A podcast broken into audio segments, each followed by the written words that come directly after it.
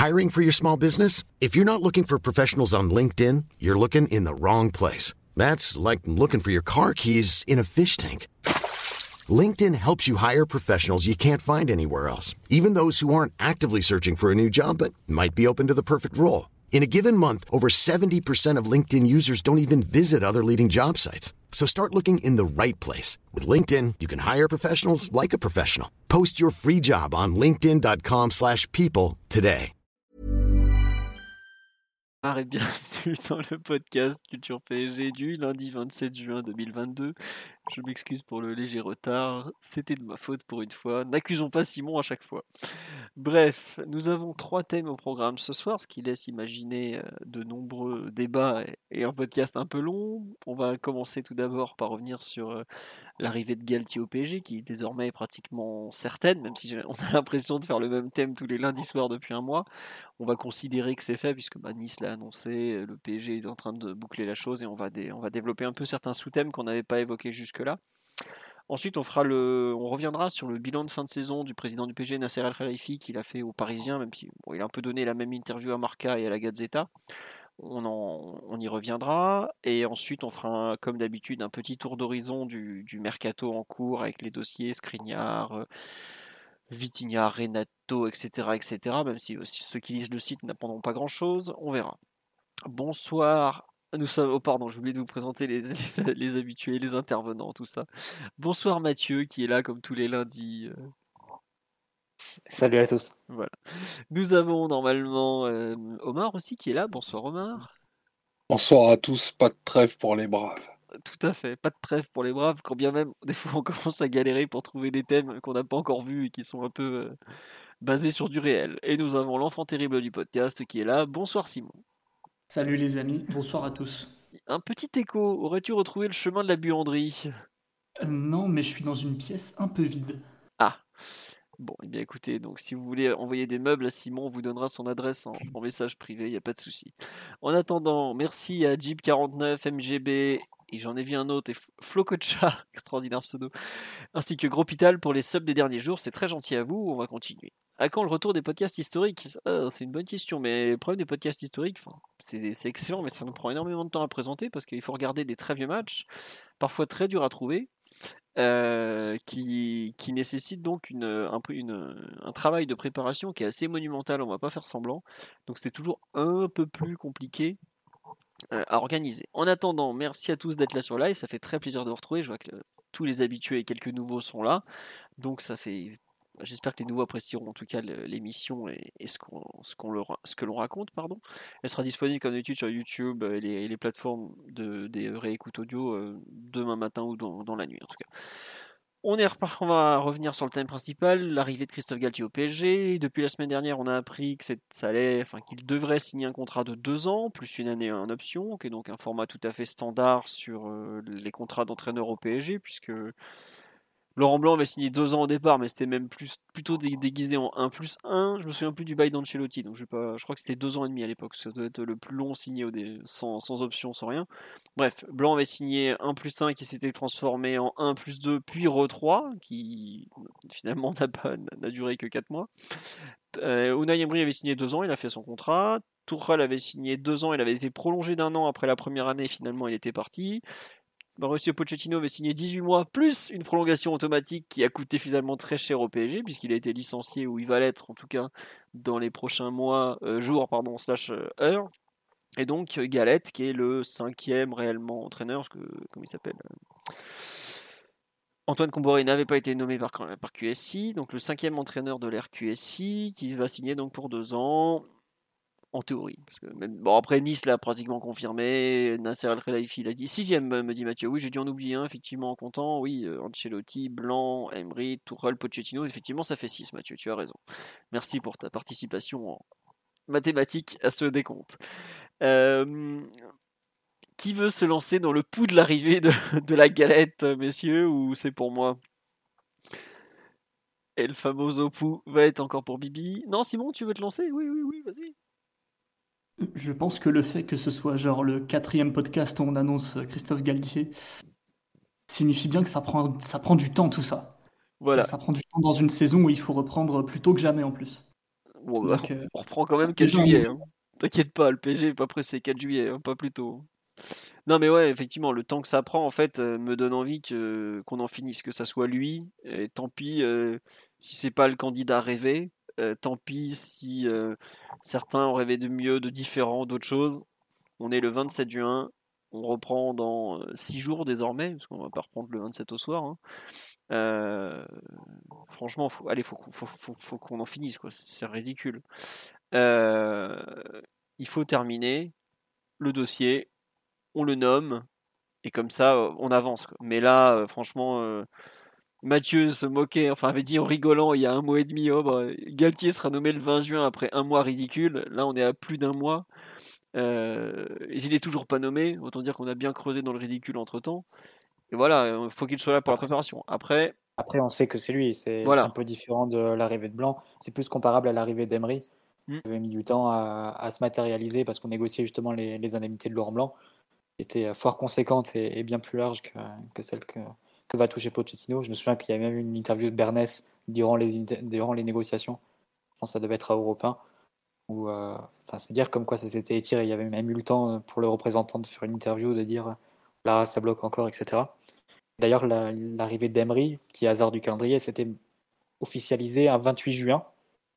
Et donc, on annonce euh, demain, c'est le 28 juin aussi. Ouais. Donc, si, euh, si Sévrac a bon euh, sur, quant au fait que Galtier sera intronisé demain, ce sera pile au même moment que, Emery.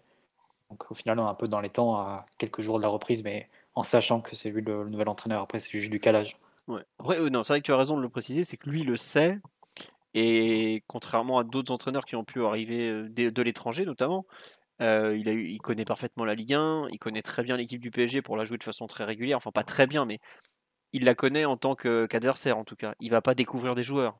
Euh, tous- les, enfin, on le voit à chaque entraîneur qui arrive, euh, ils, tâtonnent un peu parce qu'ils connaissent pas forcément parfaitement l'équipe. Euh, les premiers matchs de Pochettino, on avait vu des trucs, on s'était dit direct, il a pas suivi trop la saison du PSG ou les dernières saisons quoi.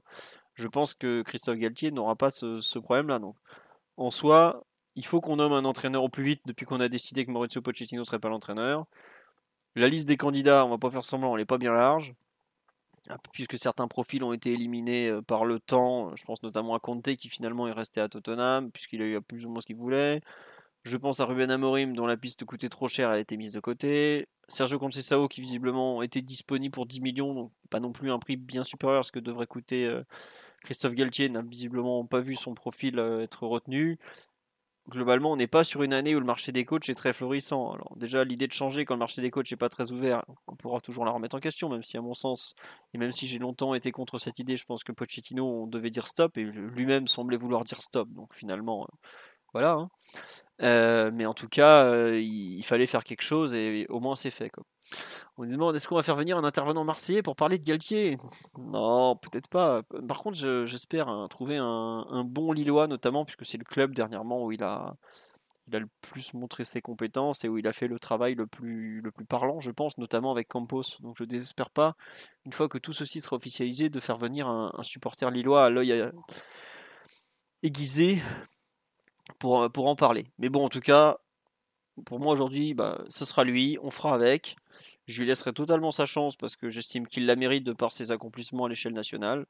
Je serai toujours un peu dubitatif sur certaines choses, outre son origine marseillaise qui parfois doit, on, doit fermer les yeux dessus parce que bah, il n'a pas choisi où il est né le pauvre, hein, on va pas. Non mais puis sérieusement voilà, ça, on fera avec. Hein. Puis ça fait 20 ans qu'il a quitté l'OM et tout ça. Mais aujourd'hui, il, nous faut un coach. euh, et comme ça. Bon, c'est vrai que par contre, la doudoune, va falloir qu'il arrête. L'espèce de, peau de. Non. Non, ça c'est non de façon définitive. Euh, mais pour voilà, hein, c'est comme ça. C'est vrai que Nice, ils ont pas l'air trop tristes, mais si vous écoutez les, les échos niçois, hein, c'est une remarque qu'on me fait sur live, hein, vous l'aurez compris, il n'y a pas que du mauvais. Il y a des gens qui disent il a quand même réinstallé une culture du travail. Euh, ça faisait longtemps que Nice n'avait pas joué à 5 place. Hein. Faut pas oublier que Patrick Vieira, pendant des années, euh, il jouait pas mieux que Galtier. Il- collectivement, c'était même moins bon. Alors évidemment, Galtier a eu des meilleurs joueurs. Mais il a quand même eu une- il a fait des fondations, il a posé les, bases du, de l'OGC Nice qui peut-être repartira vraiment de l'avant avec euh, Lucien Favre la saison prochaine, parce que c'est lui qui a été nommé.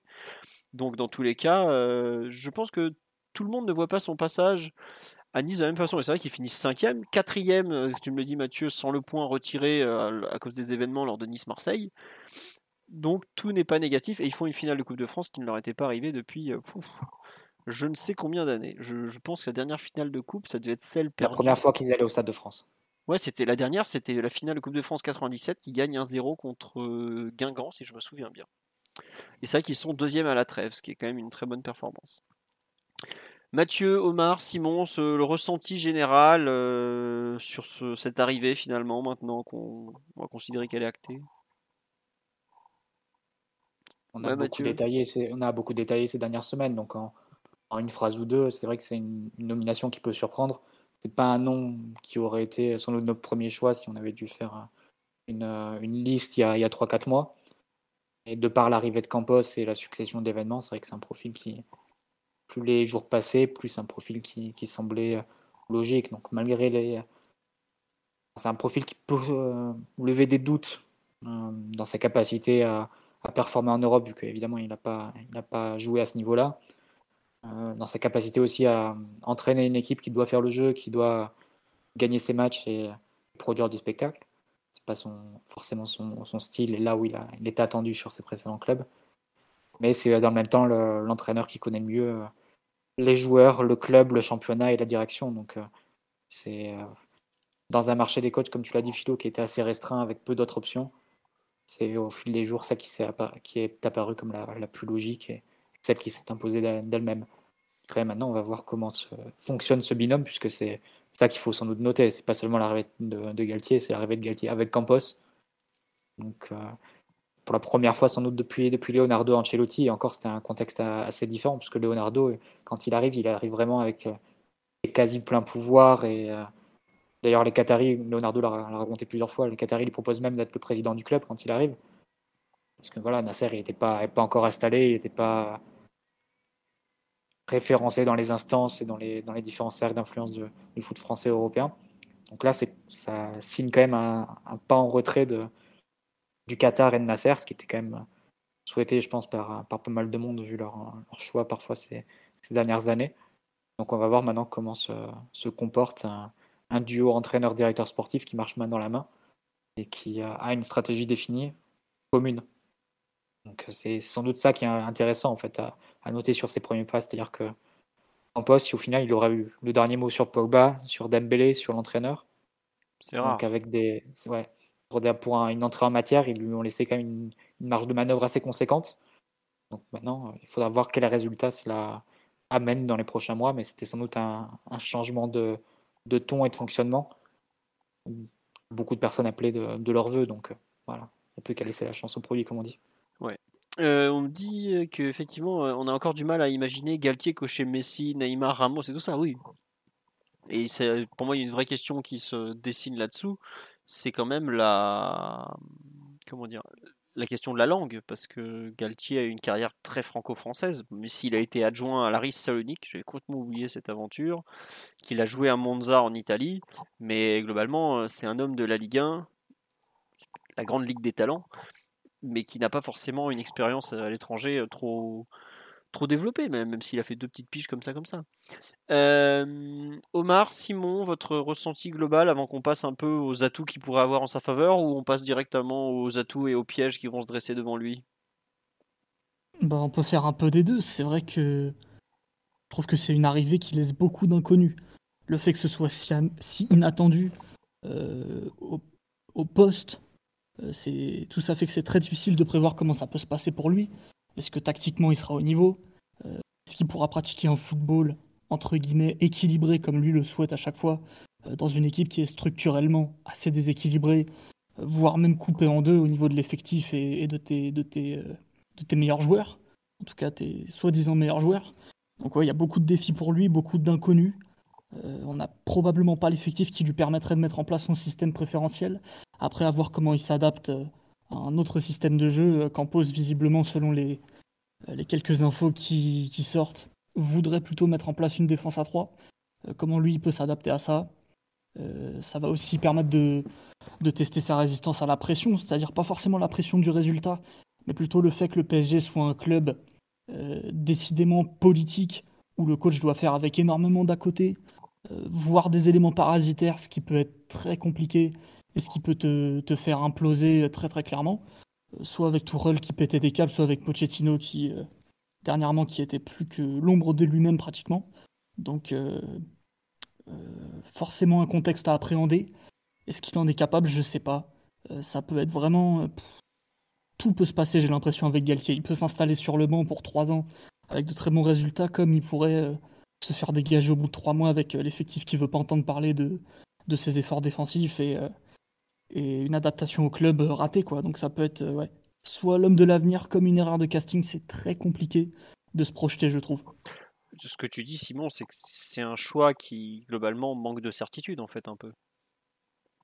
C'est un saut dans l'inconnu. D'accord. Non, mais tu, tu as raison, c'est pas tout à fait la même chose. Bah, c'est le coach avec le CV le moins épais qu'on prend depuis, euh, depuis QSI. Donc ça, c'est ça, c'est un défait. Donc c'est normal qu'il y ait cette part d'inconnu pour un coach qui a jamais entraîné ce genre de joueur et qui a jamais coaché au niveau européen. Alors, il a un peu coaché au niveau européen parce qu'il a quand même euh, une phase de Ligue des Champions avec Lille, mais ça s'est très mal passé avec euh, un nul et cinq défaites. Euh, et après, il a fait deux parcours européens un peu intéressants avec trois même avec enfin deux avec saint qui était pas trop mal et un qui est vraiment intéressant et un peu parlant avec Lille où ils vont notamment gagner 3-0 sur la pelouse de Milan. Donc voilà. On me dit il a le même CV que Laurent Blanc quand il arrive. Non, Laurent Blanc, il fait quart de finale de Ligue des Champions avec les Girondins de Bordeaux. Il fait premier d'un groupe où il y a quand même la Juve et le Bayern. Le CV de Laurent Blanc, il est sélectionneur de l'équipe de France aussi. Le CV de Laurent Blanc, et un peu plus épais quand même. Et il est champion avec Bordeaux aussi, puisque Galtier l'a été avec Lille.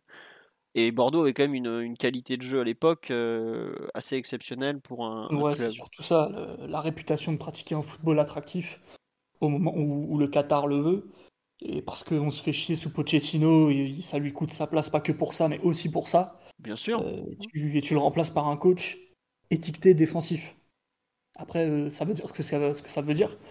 Il euh, y a forcément une part de, caricature et de, et clichés là-dedans, mais malgré tout, ça reste assez vrai. Il est plus connu pour l'équilibre défensif qu'il apporte à ses équipes que pour la flamboyance offensive, si on peut dire les choses comme ça. Donc, ça peut, ça peut faire lever quelques sourcils, en effet. Après, il faut quand même lui rendre hommage. Il a réussi à faire une saison où il a fait croire à Arsenal que Nicolas Pepe, 22 buts, en passe décisive en 38 journées de Ligue 1, c'était la norme et ça valait 80 patates soulignons l'hommage, la qualité du travail, quand bien même il fallait un pigeon, il y a du boulot derrière. Mais plus sérieusement, on nous dit, ouais, Pochettino a le même CV. Non, attendez, Pochettino, c'est vrai que Pochettino avait zéro trophée, mais Pochettino a quand même un parcours européen qui l'emmène en, en quart de finale d'Europa League, en finale de Ligue des Champions, euh, dans le top 4 anglais, et mettre Tottenham dans le top 4 anglais, c'est pas un demi-truc. Faut, vraiment se rendre compte.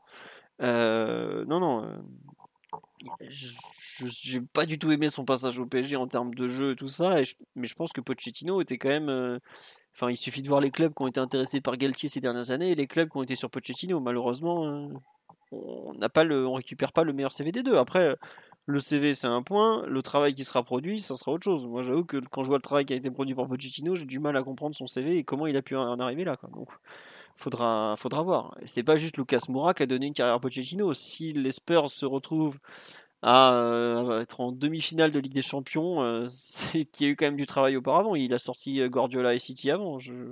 C'est pas rien. Donc, même il avait fait des bonnes choses. Omar, sur cette arrivée probable, toi qui as toujours été le, plus positif d'entre nous sur Galtier, tu en es où? Tu te réjouis Évidemment, non? Oui, oui, bien sûr. Ça, ça n'a pas changé d'un iota depuis, depuis un mois. Euh, le coach avec les moins de, le moins de certitude, euh, ça dépend sous quel prisme, à mon avis, on, on prend le PSG et on considère les besoins, je dirais, conjoncturels du, du, PSG. Moi, je vais raisonner de, de façon très simple. Aujourd'hui, à mon avis, Paris n'a pas besoin d'un coach étiqueté expert de la Ligue des Champions. Déjà, un, ça n'existe pas. Il n'y a, pas de, a pas de garantie. De deux, le PSG n'est pas. Alors, c'est un peu particulier ce que je vais dire, mais n'a jamais été euh, aussi près du trophée qu'on le prétend à mon sens. Euh, bien sûr, il y a eu une finale. Bien sûr, il y a eu une, une demi-finale lors des, des, trois dernières années. Euh, mais j'ai envie de dire que si le trophée se refuse à toi pendant longtemps, c'est déjà une espèce de norme en Ligue des Champions. Bah, tu prends toutes les équipes qui qui l'ont gagné, il y a toujours une espèce de, de pain noir avant, avant de pouvoir la, la soulever, et c'est bien normal. Mais euh, je dirais dans les ingrédients que moi j'estime devoir être mis pour gagner la Ligue des Champions sur un temps moyen, on va dire 5 ans, apparaît à, à mon sens pas eu la moelle et la, et la, et la substance sportive suffisante pour se dire oui, là gagner la Ligue des Champions, c'est quasiment normal au regard de ce qui a été produit.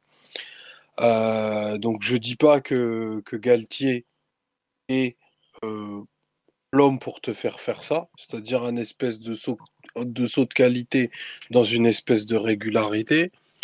Par contre, ce choix-là, il a le, le courage de remettre un petit peu le foot au centre de tout, mais le foot de façon assez court-termiste. Euh, c'est-à-dire, on travaille bien la semaine, on fait un bon match, que ce soit à la baie des Champs euh, ou, que tu veux que ce soit au parc contre n'importe quel adversaire. Et si la semaine d'après, ben, c'est un match européen, alors ok, on va avoir une approche une préparation et une activation un peu différente, mais ça part sur la base de, cette espèce de régularité qu'on aura retrouvée. Galtier, que ça nous plaise ou non, vraiment j'insiste, hein, et j'ai pas toujours été un probant admirateur de, son travail, mais force est de constater que depuis dix ans, bah, il a des équipes très cohérentes. Saint-Étienne, ça l'était. Lille l'a été. Nice, on peut refaire la narrative comme on veut. Je pense que possiblement, il leur a donné l'une des meilleures saisons, au moins au niveau arithmétique, de, des dix dernières années. Donc euh, c'est pour ça que je comprends ce choix. Pas bling bling, pour reprendre l'expression du, du, président. Les paillettes, c'est fini. Ça veut pas, voilà, même si ça veut pas dire grand chose quand tu es à Paris, tu vois.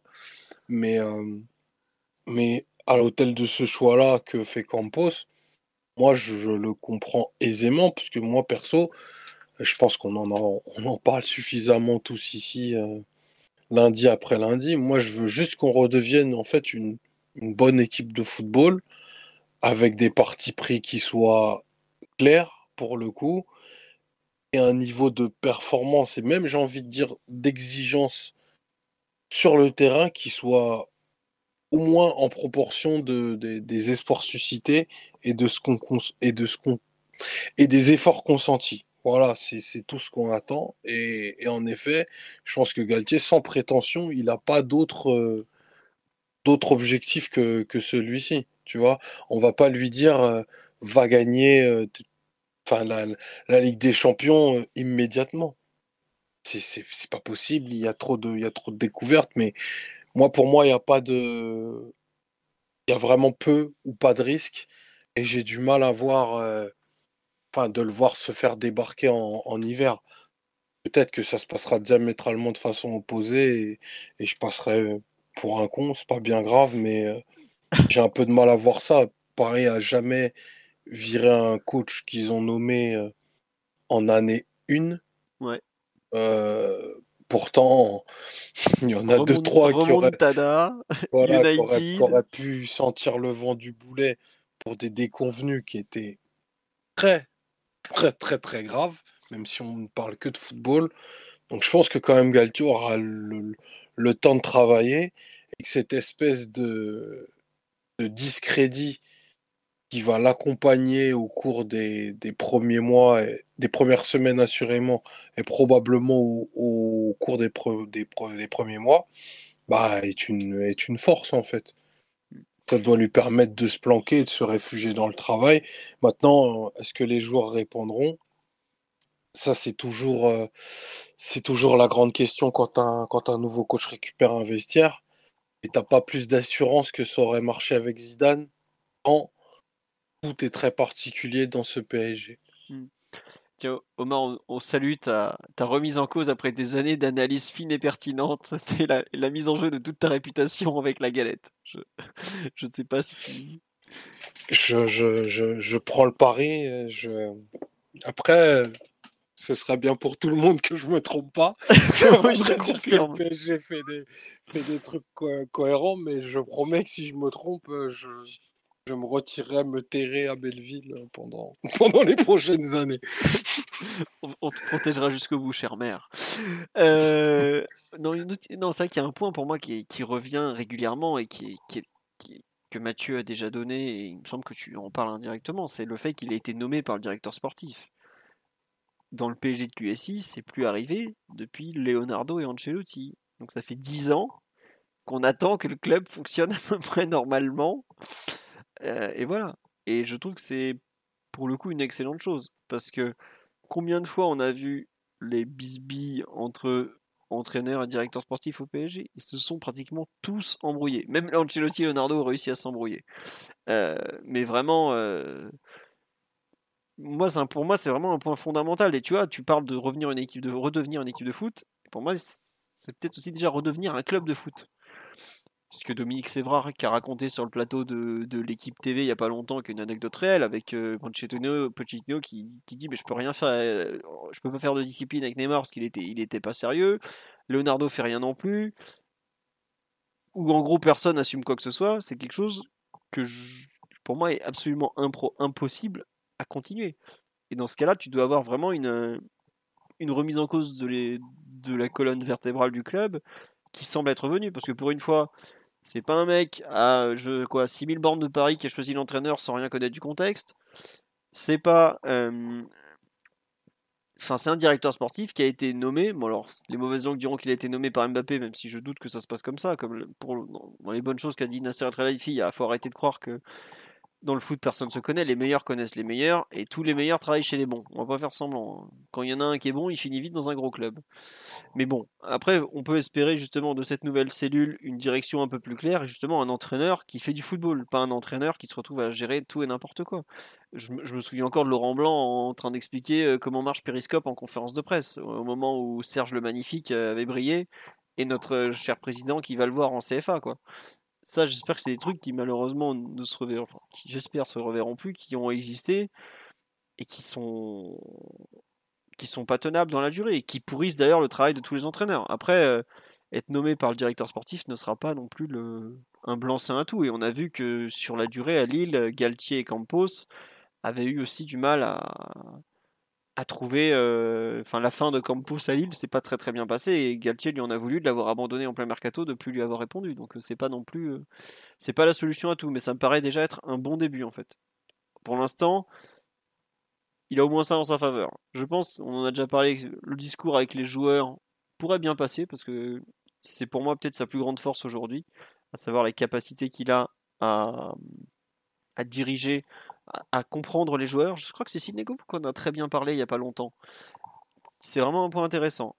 Après, pour moi, la, vraie, la vraie question qui va se poser, s'il arrive à parler à son vestiaire, ça va être celle de sa capacité pure d'entraîneur. On me dit sur le live, s'il était si bon, il aurait dû être choisi par un grand club depuis longtemps. Le marché des entraîneurs, c'est un peu particulier, ça s'exporte pas forcément très bien c'est pas gagné honnêtement de s'exporter quand on est un coach français. Et là, je fais pas l'unicatef, mais il y a la question de la langue qui est très important. Il y a la réputation tactique de la Ligue 1 qui est aussi pas forcément en leur faveur. Il y a des bons entraîneurs, mais ils sont un peu. C'est pas forcément. C'est plus une question de réseau que forcément de compétences. J'ai vu passer des entraîneurs à l'étranger, euh, des entraîneurs étrangers dans d'autres championnats qui étaient franchement pas bons et qui étaient là parce qu'ils avaient le bon agent. vraiment, la question de la compétence pour, euh, pour Galtier se pose pour moi plus d'un point de vue agent et tout ça. Mais euh, pour moi, le principal piège qu'il va avoir, c'est quand il va arriver au niveau européen, il va être face à des coachs de top, top, top niveau qui comprennent le football possiblement et même probablement mieux que lui, qui vont savoir s'ajuster mieux que lui, qui vont lui proposer des défis tactiques qu'il n'aura jamais rencontré parce que ce sont des très bons techniciens, parce que ce sont les meilleurs des meilleurs. Et c'est là pour moi où le plus gros problème devant lui. Je m'inquiète pas forcément pour le rapport avec les joueurs et tout ça, la construction qu'il aura de son, son groupe, son rapport. Mais vraiment, euh, c'est pour moi là aujourd'hui le, grand point, point d'interrogation, c'est comment il saura réagir dans les top rencontres européennes. Comment il va affronter Guardiola ou là où un Pochettino, malgré tous ses défauts, avait l'expérience. Même Unai Emery, malgré tous ses défauts, le fait qu'on se moquait de lui parce qu'il gagnait que l'Europa League, il avait joué des cracks. En, enfin, en finale d'Europa League, Emery, il avait retourné Jurgen Klopp, par exemple. Donc, euh, pour moi, c'est là le grand doute. Oui, Mathieu, tu veux rajouter quelque chose? Bah, C'est un point intéressant que tu mentionnes parce que c'est pas juste des paroles en l'air et des, des lubies. Euh, ah Pochettino, comme tu le disais, le, le point, euh, la rigueur, la seule chose qu'on peut vraiment sauver de façon incontestable de son mandat, c'est la façon dont certains, voire beaucoup de rendez-vous européens ont été préparés c'est pas un hasard que ça vienne d'un coach qui a été euh, en finale de Ligue des Champions juste avant et qui, qui avait déjà cette expérience-là, en fait, mm. de, de ces rendez-vous. Même Emery qui arrive avec une réputation de, dans les matchs à élimination directe, c'est l'auteur de ce, de, de, ce match, de ce PSG-Barça, le 4-0, qui est le plus grand match de l'histoire du club. Donc ça, ça, veut dire quelque chose. Et à l'inverse, Laurent Blanc, qui avait une expérience assez euh, courte de ce type de rencontre, seulement un quart de finale avec, euh, avec Bordeaux, perdu face à Lyon, sans tout lui mettre dessus, je pense que la première année face à Chelsea, le retour, l'élimination, elle est quand même bien pour lui, euh, Laurent Blanc, entre ah oui. son, plan de jeu quand, il va au, bridge avec Lucas Lavezzi, euh, Cavani en pointe, sans vraiment remplacer Ibra, la façon, les changements en petits bras en cours de rencontre, en rajoutant des défenseurs, etc., pour, pour se la prendre à la toute fin du match et, rejouer le, tout pour le tout dans les, dans les deux dernières minutes. C'est genre de, double confrontation qu'il n'a pas, dû, a pas su bien gérer face à, face à Mourinho. Donc, c'est pas des paroles en l'air et c'est, une vraie interrogation que tu peux avoir et que tu peux nourrir avec Galtier. J'en aurai sans doute une deuxième et c'est là que, sa relation avec Campos va, être super importante. On a vu ces dernières années les entraîneurs du PSG, quand ils arrivaient, ne pas pouvoir être vraiment eux-mêmes parce que l'effectif en soi posait des, des, questions sur le plan tactique et avait des incohérences sur le plan tactique qui empêchait ces entraîneurs de, vraiment développer ce pourquoi ils avaient été pris. Euh, Emery, un jeu très intense, parfois défensif. Il s'est retrouvé à devoir jouer avec, euh, avec Neymar Mbappé, euh, un milieu de terrain sans vrai spécialiste défensif et un peu à contre-emploi du coup pour, euh, pour Emery. Pour elle, son goût pour le jeu très positionnel qui a dû gérer Neymar et Mbappé, quatre attaquants il a montré une vraie faculté d'adaptation à nombreuses reprises, mais ce n'était pas sans doute son style de jeu, celui dans lequel il s'épanouit le plus. Évidemment, le meilleur exemple, c'est Pochettino, qui a fait toute sa réputation sur des, sur des équipes qui couraient énormément, 120 km par match, qui pressaient comme des bêtes, qui se retrouvent à, affronter euh, bah, des, une équipe du PSG euh, à la condition physique très, très précaire et avec des joueurs offensifs qui travaillent très peu. Donc euh, je pense que si tu veux donner les meilleures chances à Galtier de réussir, sachant qu'il a forcément jamais été dans des contextes où il avait dû, euh, il a dû improviser et, créer des équipes un peu bancales, type euh, Ancelotti Zidane, mais prêtes le jour J. Je pense que la, condition sine qua non en fait, de sa réussite, ça va être la faculté qu'aura Campos à lui mettre un effectif ses systèmes et pour qu'il reste dans une sorte de zone de confort où il pourra exprimer ses qualités. S'il doit se retrouver à improviser et aller sur des terrains un peu inconnus pour lui, je vois pas de raison fasse mieux qu'Emery, Tourelle et Pochettino, qui sont des meilleurs coachs intrinsèquement que lui. Donc mm. euh, pour moi, c'est un peu là que, ça va jouer dès cet été, résoudre quelques incohérences tactiques de l'effectif pour pouvoir le mettre dans les meilleures conditions et, jouer sur ses qualités. Parce que, et après, après tout, ses qualités correspondent parfaitement et son principe de jeu correspond parfaitement aux qualités du meilleur joueur de l'effectif. Donc euh, pourquoi ne pas, pas construire l'effectif aussi pour, euh, pour Galtier? Ce serait construire aussi l'effectif pour Mbappé. Oui, tu as raison, effectivement, de dire que Galtier est quand même un coach très tourné vers la transition offensive, le 4-4, tout ça, tout ça, qui, enfin, comme je le disais tout à l'heure, un peu rigolant, il a réussi à maximiser les qualités d'un Nicolas Pepe. Si je peux me permettre, les qualités de Nicolas Pepe par rapport à celles de, Kylian Mbappé, même si Omar va hurler, c'est quand même pas tout à fait la même catégorie. Bah, la bip la, la, fameuse bip bip euh, Bamba iconé euh, Bébé, voilà, merci. Ah, ça a été Oshiman aussi, ça a été euh, la saison d'après. Et après, mm. Jonathan David et Bamba, etc. C'est forcément, non, mais évidemment qu'il a montré de, de, réelle qualité dans la capacité à organiser des équipes très très bien construites défensivement. Défensivement, ça ne veut pas dire un, un bloc bas euh, en 6-2-2 devant sa surface. Il pouvait le faire aussi, mais ça a été aussi des équipes qui savaient presser haut et, euh, et créer des difficultés à l'adversaire dès la première phase de relance. On l'avait bien compris, nous, euh, lors du PSG Lille décisif pour le titre en avril, où ils étaient venus nous chercher au, parc. mais évidemment qui, à la récupération, jaillit très vite vers l'avant. évidemment, ça interrogera sur la construction d'effectifs sur certains cas épineux. Je lance pas de suite le débat Neymar, j'imagine, qui risque de nous faire l'été. Euh, voilà, c'est un peu sur ce genre de choix qui, qui le mettront à l'aise ou pas. Autant le dire tout de suite, si Galtier a à gérer un trio Neymar, Messi, Mbappé, moi je vois je crois pas plus en Galtier qu'en Pochettino pour gérer ça, honnêtement. Même si la, configuration de l'effectif doit changer, là les cartes sont rebattues et, Galtier pourra sans mieux s'exprimer que deux entraîneurs au PSG avant lui. Mais peut-être que je suis trop pessimiste hein, sur sa faculté à gérer un tel trio. Ouais, alors tiens, justement, tu parles de, un peu de, tactique, un peu tout ça. Il y a plusieurs personnes sur live qui nous ont demandé de parler de son staff et je pense qu'on va en venir. Donc, euh, visiblement, entraîneur des gars, enfin, il a son adjoint euh, de toujours, là, le, celui avec un nom polonais qui m'échappe, qui n'était pas très populaire à Nice, qui gueule tout le temps. L'exact. Voilà, merci Mathieu. Trois syllabes, c'est facile. Ah ouais, Enfin, il y a des aides et des cas déjà, c'est foutu pour moi, j'y arrive pas. Mais bon, en tout cas, Mathieu vous l'a bien prononcé, j'espère. Euh, on a euh, normalement il vient sans entraîneur des gardiens parce qu'on a encore Spinelli qui est sous contrat, qui est quand même arrivé depuis 5. Euh, là Spinelli va entrer dans sa dernière année de contrat parce qu'il avait signé 5 ans à l'été 2018 en menant Marcin Bulka dans ses valises. il va arriver normalement avec un préparateur physique. Et il y a la fameuse question de l'adjoint étranger. On a ça à parler de Maciel qui est aujourd'hui à Lille, qui devrait y rester avec Paulo Fonseca ou de Joao Sacramento, qui était donc l'adjoint de Galtier au LOSC. L'autre jour, ma langue a fourché, j'ai dit l'adjoint de Campos, parce que bon, forcément, les deux sont très liés de par leur nationalité commune portugaise. Euh, il a été ensuite, Mourinho lui avait piqué Sacramento, et le fameux Joao Sacramento, euh, est-ce qu'il y en a un parmi vous qui peut nous en parler? Sur live Il y a plusieurs personnes qui en parlent en, très bien, qui disent que bon, bah, c'est en gros un, jeune euh, très, c'est un adjoint très prometteur qui parle je ne sais combien de langues, euh, très porté sur la tactique, tout ça, tout ça, mais qui a visiblement un peu des difficultés à s'exprimer face aux joueurs. Omar, Mathieu, Simon, vous le connaissez un peu ou pas, Sacramento, par rapport à la description très rapide que j'en ai faite Ou vous n'êtes pas Oui, Mathieu? Bah, Il y avait des portraits très flatteurs de lui qui tournaient à l'époque de Lille. C'est étonnant parce que la question du relationnel avec les joueurs, qui est venue un peu plus tard, elle apparaissait pas au moment de sa période lilloise. Par contre, avec euh, Tottenham et, aussi la, Roma, Tottenham, c'est Aurier, qui, s'en était plein. La Roma, bah, il y, a des, y a des doutes en fait sur les véritables motifs de, sa, de son départ en, en milieu de saison. C'est-à-dire que d'emblée, ça a été dit qu'il voulait commencer une carrière d'entraîneur numéro 1 ça paraissait un peu étrange à, tout le monde qu'il quitte après seulement six mois. Euh, par exemple, un autre entraîneur, un autre adjoint de Mourinho à l'époque, qui était Rui Faria, son, adjoint historique, avait attendu une fin de saison à United pour, pour se lancer comme, comme numéro 1. Euh, donc ensuite, il y a eu des rumeurs comme quoi euh, ses relations avec certains joueurs du vestiaire n'étaient pas, pas optimales et donc Mourinho avait tranché en mettant plus ou moins de côté et en privilégiant les joueurs. Donc, euh, est-ce que c'est vrai, est-ce que c'est faux? Ça n'a jamais été vraiment officiellement confirmé. Mais c'est des, des, questions qui tournent autour de, Sacramento, en tout cas. Et euh, ouais, voilà. Et non, on nous disait euh, en termes de. Oui, Omar, excuse-moi, je t'ai coupé, vas-y.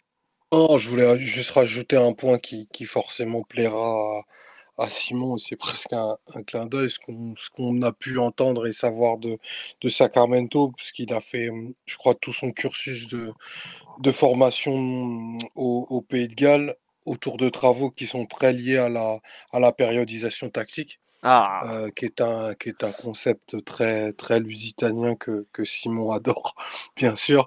Et c'est ce qui a fait sa, sa renommée, mais en effet, euh, là, je crois qu'il a occupé différentes fonctions. Aussi bien scout qu'analyse tactique avant de se retrouver avec des prérogatives plus proches du, banc. Il a été adjoint deux fois. Et, aux dernières nouvelles, moi j'avais pareil entendu la même chose que Mathieu, que Sacramento se dirigeait plus vers un poste de, d'entraîneur principal. Parce que justement, ces, ces, deux dernières expériences en tant qu'adjoint bah, avait pas été super concluante en effet sur plus pour des questions humaines que des raisons de, compétences, je dirais techniques et tactiques pures quoi. Mmh Est-ce que tu veux nous présenter rapidement ce qu'est la périodisation, qui est quelque chose qu'on entend régulièrement et qui n'est pas forcément évident pour tout le monde, même si de mémoire on en a déjà parlé dans le podcast. Tu veux en parler rapidement ou tu veux laisser Simon euh, expliquer en, étant d'une mauvaise foi absolue? Non, moi je vais, je vais essayer de le, de, le, de le synthétiser. En gros, la périodisation tactique, c'est hum, une méthode d'entraînement assez globale qui viserait à avoir euh, euh, de la préparation physique jusqu'à l'implémentation du système tactique, tout en un seul bloc dans un bloc unique où le ballon serait toujours euh, présent. En gros, jusqu'aux années 75-70, l'entraînement était compartimenté de façon un petit peu différente. Vous avez toute la préparation tactique qui, pardon, physique. qui se faisait de façon très athlétique. En gros, si schématise, vous alliez courir dans la forêt. Et puis, s'il restait un peu du temps au bout des, des quelques semaines où vous faisiez ça, vous commencez à toucher le ballon. Donc, les, la périodisation tactique est plutôt née au Portugal, si je ne m'abuse.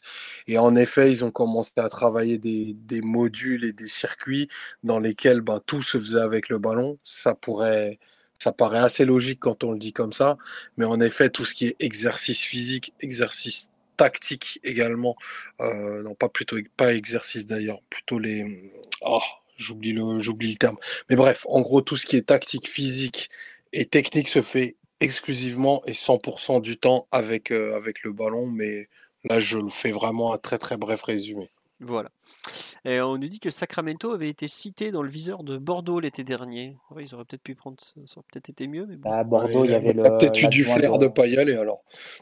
oui. Bordeaux, il y avait l'adjoint de Campos surtout. C'est ça, oui. Euh, Admar Lopez. Euh, Admar Lopez, exactement, et Admar Lopes, euh, qui, qui, avait, qui avait convoité Sacramento d'ailleurs, si vous voulez un portrait de, Sacramento, j'ai retrouvé euh, l'ami Antoine Bourlon, qui est passé ah. plusieurs fois dans le podcast, qui a fait un portrait de, Sacramento de France Football. Vous pouvez le retrouver facilement si vous tapez France Football Sacramento.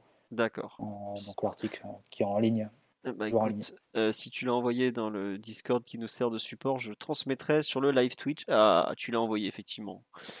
Je vous le transfère, voilà, sur le live Twitch, vous avez le lien comme ça pour lire, mais sinon Mathieu vous expliquer comment le retrouver sur le, staff, tout ça, on nous dit très bon article.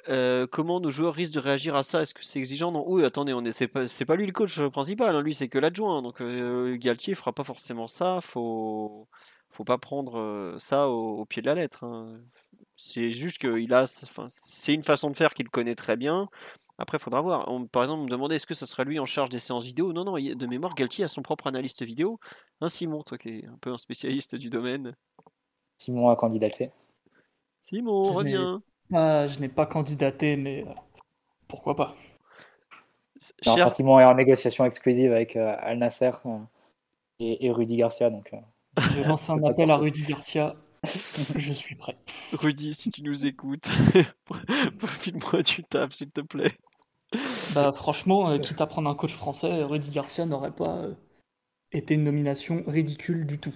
Ah bah écoute, là t'as perdu les 470 auditeurs actuels, vous inquiétez pas. Mais j'y peux rien si on a des auditeurs débiles qui pensent que Rudy Garcia n'est pas un bon coach de foot. Ça y est, il il peut pas s'empêcher de déraper. Alors, alors qu'on était en train de faire un appel pour qu'il trouve un taf dans un club. non mais ça, Rudy Garcia, c'est la ligne rouge pour Simon. Hein. Rudy Garcia, Paredes, tu touches pas à ça. On nous dit ah, Simon, c'est vraiment sardoche, ah, mais c'est totalement ça. C'est incroyable. Oui Omar, je t'en prie. Non, non, j'allais juste abonder et dire aussi que Rudy Garcia est un très bon coach. Bien sûr, je suis entièrement d'accord avec ça. Ah là là, mais non. Non mais c'est Pardon.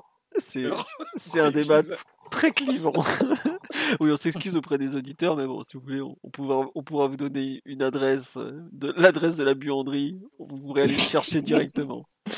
Euh, non, non, il y avait un dernier point qu'on, bah, justement, on a parlé un peu tactique, périodisation, tout ça. C'est quand même un des points qui s'annonce du mandat de, de, Christophe Galtier, qui est sorti à plusieurs reprises, il y a plusieurs sources. Euh, ça serait l'idée d'installer dès le début de la saison. Donc, euh, en tout cas, l'effectif semble aujourd'hui être en cours de construction pour une défense à 3, qui est donc quelque chose qu'on ne voit pas euh, très souvent euh, au Paris Saint-Germain, parce que Tuchel l'a un peu pratiqué, j'allais dire Galtier, Pochettino l'a légèrement pratiqué.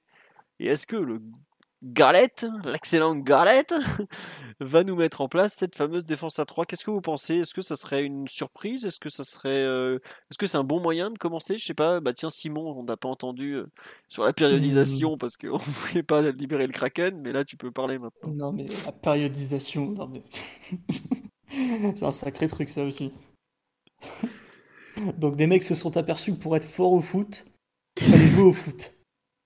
Ok, oh, très bien. Euh, bref. La défense Donc, à 3, euh, Simon, reviens avec nous. La plaît. défense à 3, bien sûr. Bah, la défense à 3, c'est un système qui, qui a de nombreux avantages et, et quelques inconvénients. Après, est-ce que dans cet effectif-là du PSG, euh, dans le contexte compétitif du PSG, l'effectif du PSG, est-ce que ce serait une bonne idée? Ça a été un peu le, le serpent de mer de, de la saison dernière où on disait déjà qu'il n'y avait pas d'ailier, qu'il y avait beaucoup de défenseurs, que tu avais des milieux centraux qui se projetaient pas très bien, que tu avais euh, deux ou trois, quatre latéraux offensifs. Donc le 3-5-2 ou le 3-4-3 semblait tout indiquer. Au final, on l'a peu vu, sans doute pour de très bonnes raisons. Et quand on l'a vu, on a bien compris que c'était peu probant, sauf euh, 10 minutes par-ci par-là où c'était sorti en fin de match pour permettre euh, aux latéraux de, de, de pousser un peu plus haut et, et contrôler les transitions. Après, dans ton pain quotidien, est-ce que c'est si intéressant que ça? Je suis pas franchement persuadé. Euh, si tu prends les défis qu'offre la Ligue 1, avec euh, souvent des équipes repliées dans leur camp, est-ce que tu as besoin forcément de, de surcharger la base de ton jeu avec un 3 plus 1 ou un 3 plus 2 en phase de relance pour euh, sécuriser totalement ta sortie de balle? Est-ce que tu en as besoin? Je suis pas sûr. Tiens, Simon, juste, que- on nous dit le meilleur match de la saison dans le système à 3, le Real allait. Mais non, c'était pas tout à fait une défense non, à 3. mais- hein. C'était hybride. C'était hybride, C'est voilà. c'est un de système Pochettino euh, pour- assez, assez liquide, comme on dit. Mais c'était pas une défense à 3, ça je suis pas d'accord. C'est l'astuce de Pochettino pour avoir les avantages à la relance et en même temps ne pas dégarnir son milieu de terrain quand il fallait défendre euh, à plat parce que c'est un peu la question. défensivement, tu te calais sur le 4-3-3 du Real, donc tu étais obligé d'être à 3-3, quoi. Euh, Bon. C'était un homme pour homme, quoi. Vas-y, Simon, façon, reprends, reprends. Mais ouais, du coup, je disais sur euh, les avantages que te donnerait ce système euh, dans la plupart des contextes, euh, ça peut laisser des doutes, franchement. Quand tu vois ne serait-ce que le travail défensif de tes deux ou trois attaquants, euh, si tu défends avec une base à 7, que tu te retrouves en 4 plus 3 ou en 5 plus 2, euh, ça revient un peu en même, et j'aurais même tendance à dire que c'est pire d'être en 5 plus 2, parce qu'au milieu, tu as, un gros déficit euh, axial qui peut te, pénaliser. Et certes, tu couvres, tu couvres la largeur, mais si ton double pivot, tes joueurs d'axe euh, sont débordés, en fait, ça, ça offre une sécurité très très relative. C'est pour ça que le côté, euh, on, va, on va faire un projet un peu de fond comme ça, type euh, Antonio Conte, où c'est sûr, c'est prévu, c'est annoncé. On va tout faire autour d'une base à 3 en 3-5-2 ou en 3-4-3. Euh, bien sûr, c'est possible. Est-ce qu'il y a des avantages réels à faire ça? J'en suis pas sûr. Je pense que euh, euh, dans le contexte du PSG, euh, t'aurais tous les désavantages que ça peut te donner, c'est-à-dire trop de joueurs en- à la base du jeu, euh, pas assez de densité axiale, une couverture de la largeur excessive par rapport aux équipes que tu rencontres, et, et très peu d'avantages, c'est-à-dire euh, Est-ce que. notamment, notamment l'intensité sur les côtés, parce qu'on sait que le PSG, on peut se raconter ce qu'on veut, même avec des retouches d'effectifs. Je pense que l'intensité du jeu, ce sera pas non plus pour tout de suite. Est-ce que tu reviens donc sur un de tes plus célèbres théorèmes La défense à 3, c'est un système pour les joueurs de merde. Tu. Ah non, non, je pense que j'ai jamais dit ça. Par contre, j'ai pu dire une fois en off que euh, les défenseurs spécialistes de la défense à 3 et pas de la défense à 2, souvent ça pouvait cacher quelque chose. Souvent, c'est des joueurs à risque. C'est vrai. Euh, Ryan qui nous fait un live euh, à côté parallèle nous dit que la défense à 3 c'est le mal et que tu perds un joueur entre les lignes en phase offensive pour renforcer une, pour amener une sécurité qui finalement va pas être euh, très utile. Euh, Après, oui. c'est pas, pas, pas une problématique nouvelle. C'est-à-dire que euh, la question s'est beaucoup posée sur les équipes d'Antonio Conte. C'est un peu l'exemple que j'ai, euh, qui a toujours eu les meilleures équipes du championnat ou la deuxième meilleure équipe du championnat. En tout cas, parmi les favoris du, de sa ligue. Et donc, il devait faire le jeu l'essentiel du temps. Et d'où l'importance d'avoir dans ta ligne de trois défenseurs, au poste d'axial droit et d'axial gauche, des joueurs qui, qui avancent balle au pied et qui apportent des, avantages numériques en franchissant des lignes, ou bien qui sont capables par la passe de trouver des, joueurs plus avancés. ça s'est vu notamment à Chelsea avec Aspilicueta qui jouait ce rôle d'axial droit qui a été repris ensuite sous Tourelle, qui avait fini, à je sais pas combien de passes décisives. où il d'avancer comme ça, balle au pied, et ensuite il faisait un centre pour Morata, ça me fait, je sais pas, peut-être une demi-douzaine de buts comme ça de Chelsea. Évidemment, avec la Juve, où des joueurs comme Chiellini, Barzali avançaient beaucoup balle au pied. Euh, idem à l'Inter, où. Bastoni a été installé dans la défense à 3, passe pour les choses qu'il était capable de faire avec le ballon. Ou un joueur comme Skriniar aussi, euh, après pas mal de travail, a été capable d'apporter euh, dans sa capacité à franchir la ligne, à occuper des positions un peu plus excentrées, y compris comme latéral, pour permettre au joueur devant lui, Kimi, de jouer plus haut. Tout un tas de mécanismes en fait pour, pour contourner euh, ce désavantage qui est que voilà, tu joues avec trois joueurs derrière et souvent tu n'as qu'un seul attaquant face à toi, des équipes qui t'attendent, donc tu dois trouver d'autres solutions. Mais ça, ça, se contourne. Après, est-ce que Galtier est, suffisamment un spécialiste de la défense à 3 pour mettre en place ces mécanismes et, rendre son équipe performante dans ce, dans ce de configuration C'est évidemment une question. Mais bah. euh, je pense que la, règle le débat à la base et le constat surtout, vient de la réalité de l'effectif. C'est-à-dire que, tu l'as dit un peu, Simon, on n'a pas délié. Entre Neymar, Messi, Sarabia, Draxler euh, et, Di, Maria qui était, euh, qui était là jusqu'à cette année, euh, c'est tous des anciens ailiers. C'est plus des joueurs qui peuvent avoir un impact dans la percussion et, dans le punch, dans le changement de rythme sur, les, sur les ailes, où tu dois affronter à la, fois ton adversaire direct, mais aussi la, ligne de touche comme un deuxième adversaire. Euh, ça, tu n'as plus ces joueurs-là côté PSG. Donc, euh, c'est un moyen de, contourner un peu, de donner la largeur aux, latéraux euh, et, permettre à tes joueurs de, offensifs de jouer dans des zones où ils sont plus à l'aise. Après, là où je te rejoins, Simon, si, le, si tu restes avec ton trio Neymar, Mbappé, Messi, que tu joues en, en 4-3-3 ou en 3-4-3, à la fin, ça sera toujours un 7 plus 3 et ça sera toujours de la merde. Je pense qu'il faut arrêter de, de faire dans, la contorsion et, de se dire que tel système ou pas est magique. Comme tu l'as dit encore Simon, un 5 plus 2, c'est moins bien équilibré qu'un 4 plus 3 si tu dois organiser tes 7 qui, qui défendent par rapport aux 3 qui ne défendent pas. Donc euh, pour moi, le préalable avant même de rentrer dans les questions de système, c'est vraiment de, régler la question de, des 3 devant. C'est vraiment une la priorité, hein, l'été pour moi. Je vais être un peu radical. Mais je vois pas de, système magique euh, qui, euh, qui permettrait d'organiser une équipe avec des, trois joueurs comme ça qui n'ont pas d'intensité défensive, qui ne te permettent pas de presser haut et qui te mettent en danger euh, par leur perte de balle à chaque transition. Après, la magie, ce serait, ce sera de faire travailler. La vraie magie, ce serait de faire travailler les trois devant, mais. Ouais, ça c'est un peu utopique, je pense. Pochettino avait trouvé une astuce, c'est-à-dire en essayant, durant cette période janvier-février, en essayant de concilier quelques avantages de la défense à 3 avec quelques avantages de, de la défense à 4 avec ce rôle un peu hybride de Danilo qui, euh, qui euh, pouvait euh, faire le, plus sain à la relance pour permettre d'avoir une, assise un peu meilleure, permettre aux latéraux de monter, aux, offensifs de se recentrer, mais en même temps en phase défensive qui était un vrai milieu de terrain, donc tu étais vraiment avec ta ligne de 4 et ta ligne de 3 pour essayer de défendre, ce qui est plus logique d'avoir une ligne de 5 et une ligne de 2. D'ailleurs, les quelques fois où on a joué comme ça, sous Pochettino aussi, la défense à 3, ça n'a pas marché du tout. Euh, et, voilà, donc il a essayé un peu de concilier quelques avantages de la ligne de 4 et la ligne de 3 avec ce rôle un peu hybride de, Danilo, mais dans les faits, c'était toujours hyper bancal parce que devant, tu as, un trio qui est très très compliqué, euh, pour pas dire impossible, à, équilibrer. Donc, euh, mm. moi, c'est pas une idée déconnante. Et tu te heurtes à la fois à un entraîneur qui n'est pas un spécialiste de, de, cette, de ce système-là, et évidemment un trio devant qui, sans doute, quel que soit le système, te met en difficulté. On me dit Neymar défendait avec Tourelle en 4K2. Ouais, mais attendez, c'était Neymar il y, a, il y a 4 ans. Je signale PSG Liverpool, euh, qui est pour moi son meilleur match avec le PSG, où on joue en 4K2. C'était il y a 4 ans, dans 3 euh, mois. 4 mois, pardon. Et puis, je, et puis je le dis, et je vais le dire à chaque fois qu'on concite ce match, mais ça dure 60 minutes, hein, le 4K2 face à Liverpool. Après, on change et Neymar il passe dans la ligne de 2 en attaque. Et idem face à Dortmund. Et on finit le match avec Alves qui, est, qui est milieu droit. Hein. Donc, euh, si tu veux, c'est ça jamais. Et je pense pas que le but ce soit d'avoir un Neymar qui, qui, joue dans le, dans le rôle de Jonathan Baba en fait. Euh, et puis il a 30 ans aussi. C'est ça. Donc est-ce qu'il peut vraiment faire ces efforts-là? C'est un, peu la, un peu la question. Et ça va aller de mal en pis. Hein. Tu t'améliores jamais avec l'âge hein, en termes défensifs et de volume. Bah non. et même Di Maria, on voit avant, il arrivait à courir comme un dératé pendant 90 minutes. Aujourd'hui, au bout de 60, il était complètement carbo. Quoi.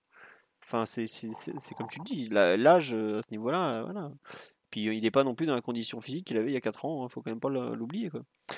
J'avoue, là sur cette défense à 3, et Mathieu, je trouve que tu, mets un point en avant qui est très important, c'est que, et c'est probablement ce qui me gêne le plus, c'est que, alors Galtier a parfois joué avec une défense à 3, il a notamment avec, face au PSG, en Ligue des Champions, mais je trouve ça bizarre en fait de faire venir un coach qui s'est construit dans un système de jeu, donc le 4-4-2, qui le dit régulièrement que c'est son système préféré, qu'il l'affirme. Après, il y a plein de très bons coachs qui ont un système préféré, hein, c'est pas ça.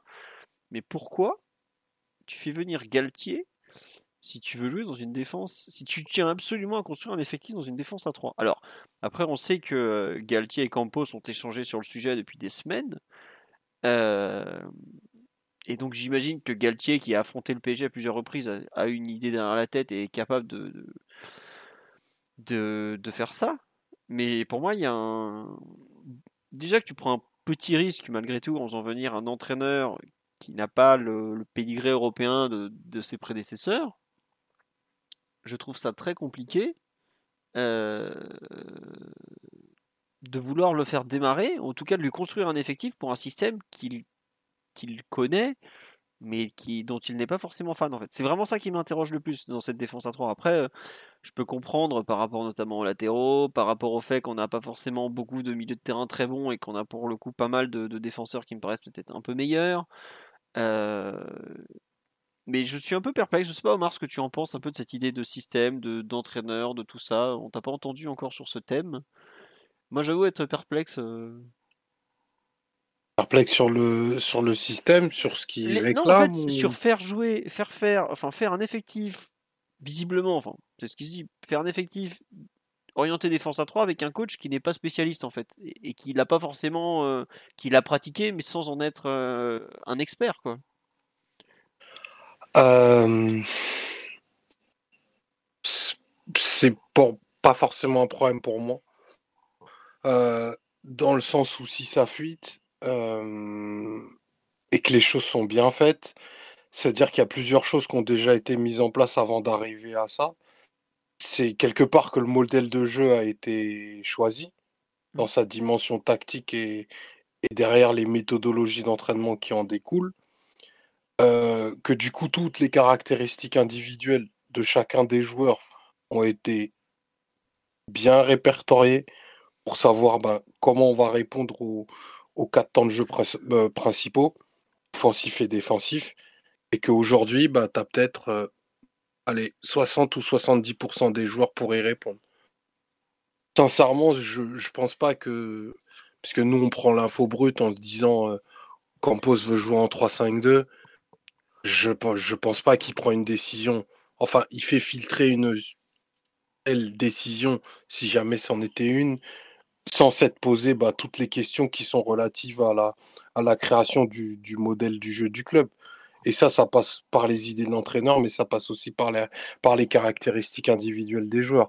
Il faut quand même reconnaître que tu as quand même quelques joueurs dans l'équipe du PSG pour faire ça. Après, euh, qu'on aime ou qu'on n'aime pas le, le, le 3-5-2, ça c'est quelque chose qu'on peut discuter qu'il faut mettre au rayon des, avantages de ce, système-là, c'est la grosse densité au milieu du terrain. Ça, c'est un des. Enfin, personne pourra nier que l'un des avantages principaux du, du 3-5-2, c'est celui-ci. Mine de rien, c'est un système beaucoup plus flexible qu'il n'y paraît. Parce que bah, tu as, as, beaucoup de capacités de projection défensivement, mais aussi offensivement. Parce que tu peux attaquer très facilement à 4 autant que tu peux défendre à 5. Par contre, le corollaire de tout ça, c'est la mise en place de ton pressing qui va demander d'activer 7 à 8 joueurs systématiquement. Et c'est souvent ça le raccourci qu'on prend quand on parle du PSG. On va te dire bah, que les trois de devant vont pas travailler. Ouais, mais en fait, ils travailleront dans aucun système que tu mettras en place. Et moi, j'arrive à comprendre de me dire pourquoi je passerai en 3-5-2 pour totalement les écarter si jamais les trois devaient encore cohabiter de cette phase-là. Ça pourrait, ça pourrait être une idée, une piste en tout cas qu'on a, à mon sens, jamais creusé. Après, à côté de ça, c'est un système qui a des, avantages. Hein. enfin des, des avantages. Je devrais pas dire ça, c'est plutôt des, des inconvénients. C'est bien entendu parce que tu vas proposer sur les ailes, à savoir beaucoup de d'infériorité numérique. Mais par contre, si je mets ça dans le, dans le prisme du PSG, c'est là où tu compenses peut-être avec tes joueurs qui ont la plus grosse intensité physique. Donc l'un dans l'autre, c'est peut-être un système peu sexy, peu funky selon les uns et les autres. Moi, je pense pas que ce soit l'occupation la plus rationnelle qui soit sur un terrain. On en a déjà parlé, mais pour moi, tu peux difficilement me faire mieux qu'à 4-4-2, tu vois.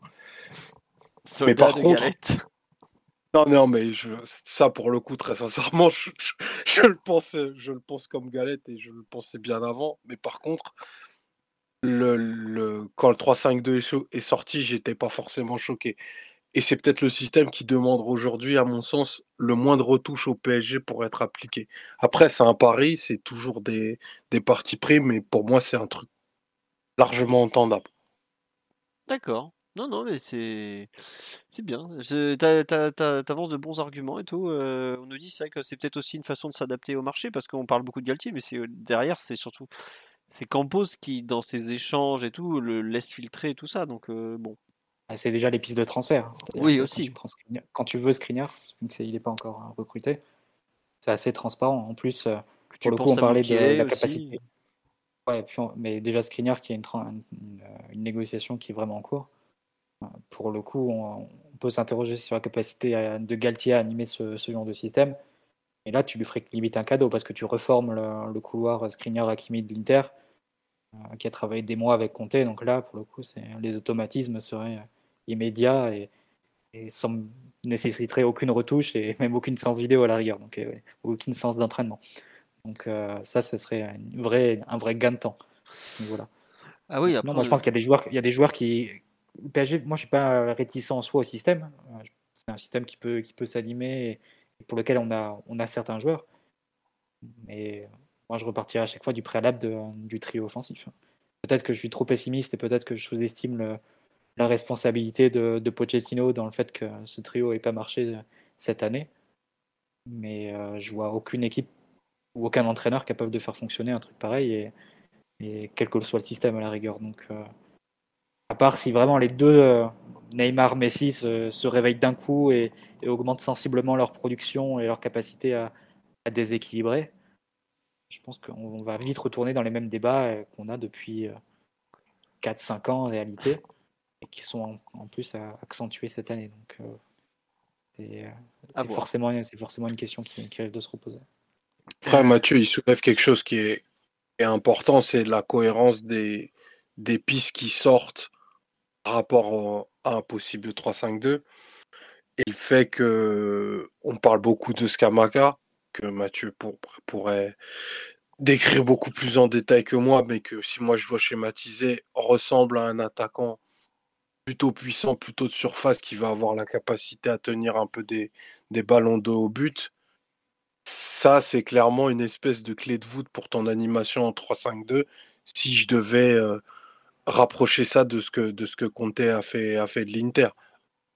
Et, euh, et, ouais. Tu, parles de Skamaka, mais mmh. quand tu prends quand tu vois la piste de Lewandowski qui est vu qu'il a sorti a vraiment à considérer, c'est un peu un profil pareil qui rejoint hein, derrière.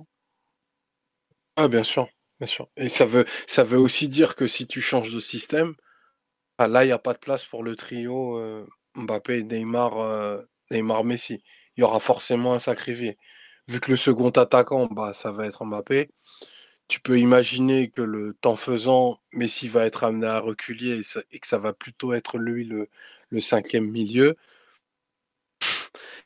Je te dis, si tout est fait à l'hôtel de la cohérence, ça veut dire qu'effectivement, bah, tout ce qui fait dire que Neymar est, est sur le marché de façon claire et que le club veut s'en débarrasser, bah, ça donne un peu envie d'y croire. Quoi. Ouais. Bon. Est-ce que vous voulez rajouter quelque chose sur Galtier, puisque on a quand même pas mal fait le tour, ou on passe à, à l'interview de Nasser Al-Khelaifi dans le Parisien, parce que Omar m'a fait une transition, mais c'est une On aura fait encore une bonne heure sur Galette aujourd'hui, pour la quatrième semaine de suite. Et, il n'a toujours pas signé, rappelons-le. Nous sommes toujours dans l'attente de la signature, mais bon, Il fallait. On fera, le dire. débrief de la conférence de presse. euh, Ouais. J'espère qu'on sera quand même invité à l'auditorium le jour de l'officialisation parce que. Ah bah toi, Omar, surtout, euh, t'as pas fait tout ça gratuitement quand même. ouais, voilà. Moi, j'ai quand même un intérêt euh, que je, je ne cache pas. Au moins une cotisation, une ECATEF remboursée l'an prochain. S'il vous plaît. Bon, allez, on va C'est passer quand même fou ce débat, hein, franchement. sur. On, on nous amène un coach défensif étiqueté 4-4-2 et on débat pendant une heure sur un 3-5-2 comme si euh, Christophe Galtier allait se transformer en Antonio Conte du jour au lendemain. Ça me paraît assez fou en réalité. Attends, tu, tu viens de découvrir le PSG là, non? Pour le coup, Sacramento, les deux, derniers, deux dernières étapes de Mourinho, ça s'est fait avec la défense à droite. Que ce soit la Roma et, euh, et Tottenham. On verra. C'est Euh, incroyable. On a fait un système de jeu par rapport au DS et à l'adjoint, pas par rapport au coach principal. Ça me sidère. hé, hé, c'est comme ça. Bon, allez, on passe au deuxième thème du soir, l'interview de Nasser Al-Khelaifi. Petit passage sur le, live Twitch. Je, lis tout ce que vous racontez, il y a plein de réactions. Merci pour les subbers. L'immense Samy qui nous envoie un sub. Lucky, Thomas, Benoît, Tetsuoshima, Jeanne, et j'en ai oublié un. Train de la hype, pas le monde et le bon Morad. Bisous à tous. Euh, et Daz aussi. Euh, oh, il y a beaucoup de subs ce soir. On voit que Simon a dû faire une descente dans le live. Bref.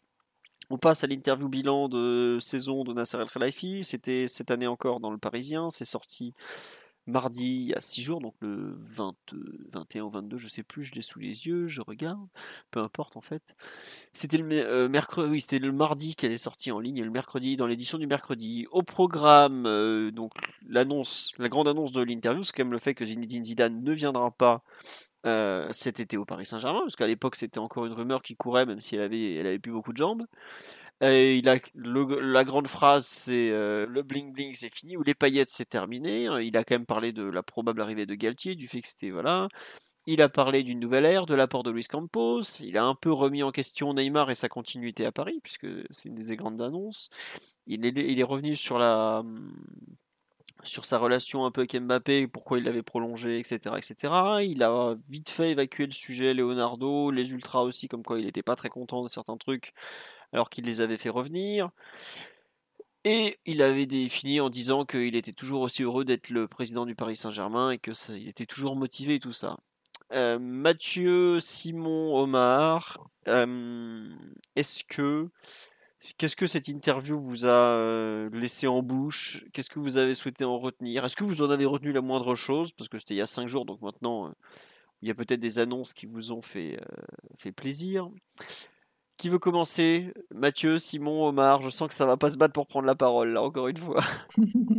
oui, Simon. il C'est y a- pour toi le pou, euh, euh, c'est pour toi le pou philo Le coup de de l'interview. l'interview. Ouais, non, mais euh, je sais pas si c'est parce que je suis un peu vicié, parce que je vois passer des propos toute l'année, que c'est mon travail de les traiter, tout ça. Euh, je sais pas si c'est parce que ça fait 11 ans qu'il est là. Je sais pas si c'est parce que je, je connais un peu trop le fonctionnement du PSG que je trouve l'interview absolument catastrophique. On va pas y aller par quatre chemins. Euh, la partie sur Zidane où il nous sort qu'il lui a jamais parlé. qui peut y croire, honnêtement enfin. Non, mais honnêtement. Enfin, Après, tu vas pas dévaloriser ton pro- le sûr. que choisi. Quoi. Non, c'est sûr, c'est sûr, euh, mais il y a des fois, euh, à, à mentir comme ça de façon si grotesque, euh, tu te ridiculises tout seul. Et ça me fait mal pour lui parce que c'est quelqu'un de brillant et tout ça. Euh, et je le pense vraiment. Mais il y a des fois, il y a des propos, au bout d'un moment, c'est pas la peine de vouloir partir à ce niveau-là. Moi, je, vraiment, je, je- il y a le côté euh, déjà vu. euh, parce que c'est la même interview qu'en. de- En fait, après 2016, quand a la fin de l'ère Laurent Blanc, où on a quand même viré un mec à 22 millions d'euros. Donc là, on en a viré un à 15, on a réduit la voilure, mais je trouve que c'est vraiment la même que celle de 2016. Quoi. Quand il nous avait sorti euh, Fini les paillettes, je veux des guerriers, euh, je veux Simeone. Bon, il n'y a pas Simeone, bah, je veux Emery. Alors, truc, ça avait aucun sens. Et en fait, encore une fois, euh, voilà, le coup, on me dit sur live, le coup de la sévérité, il nous le fait tous les ans. Eh oh, c'est toi le président, euh, mon cher. Si tu veux être sévère, c'est à toi de l'être.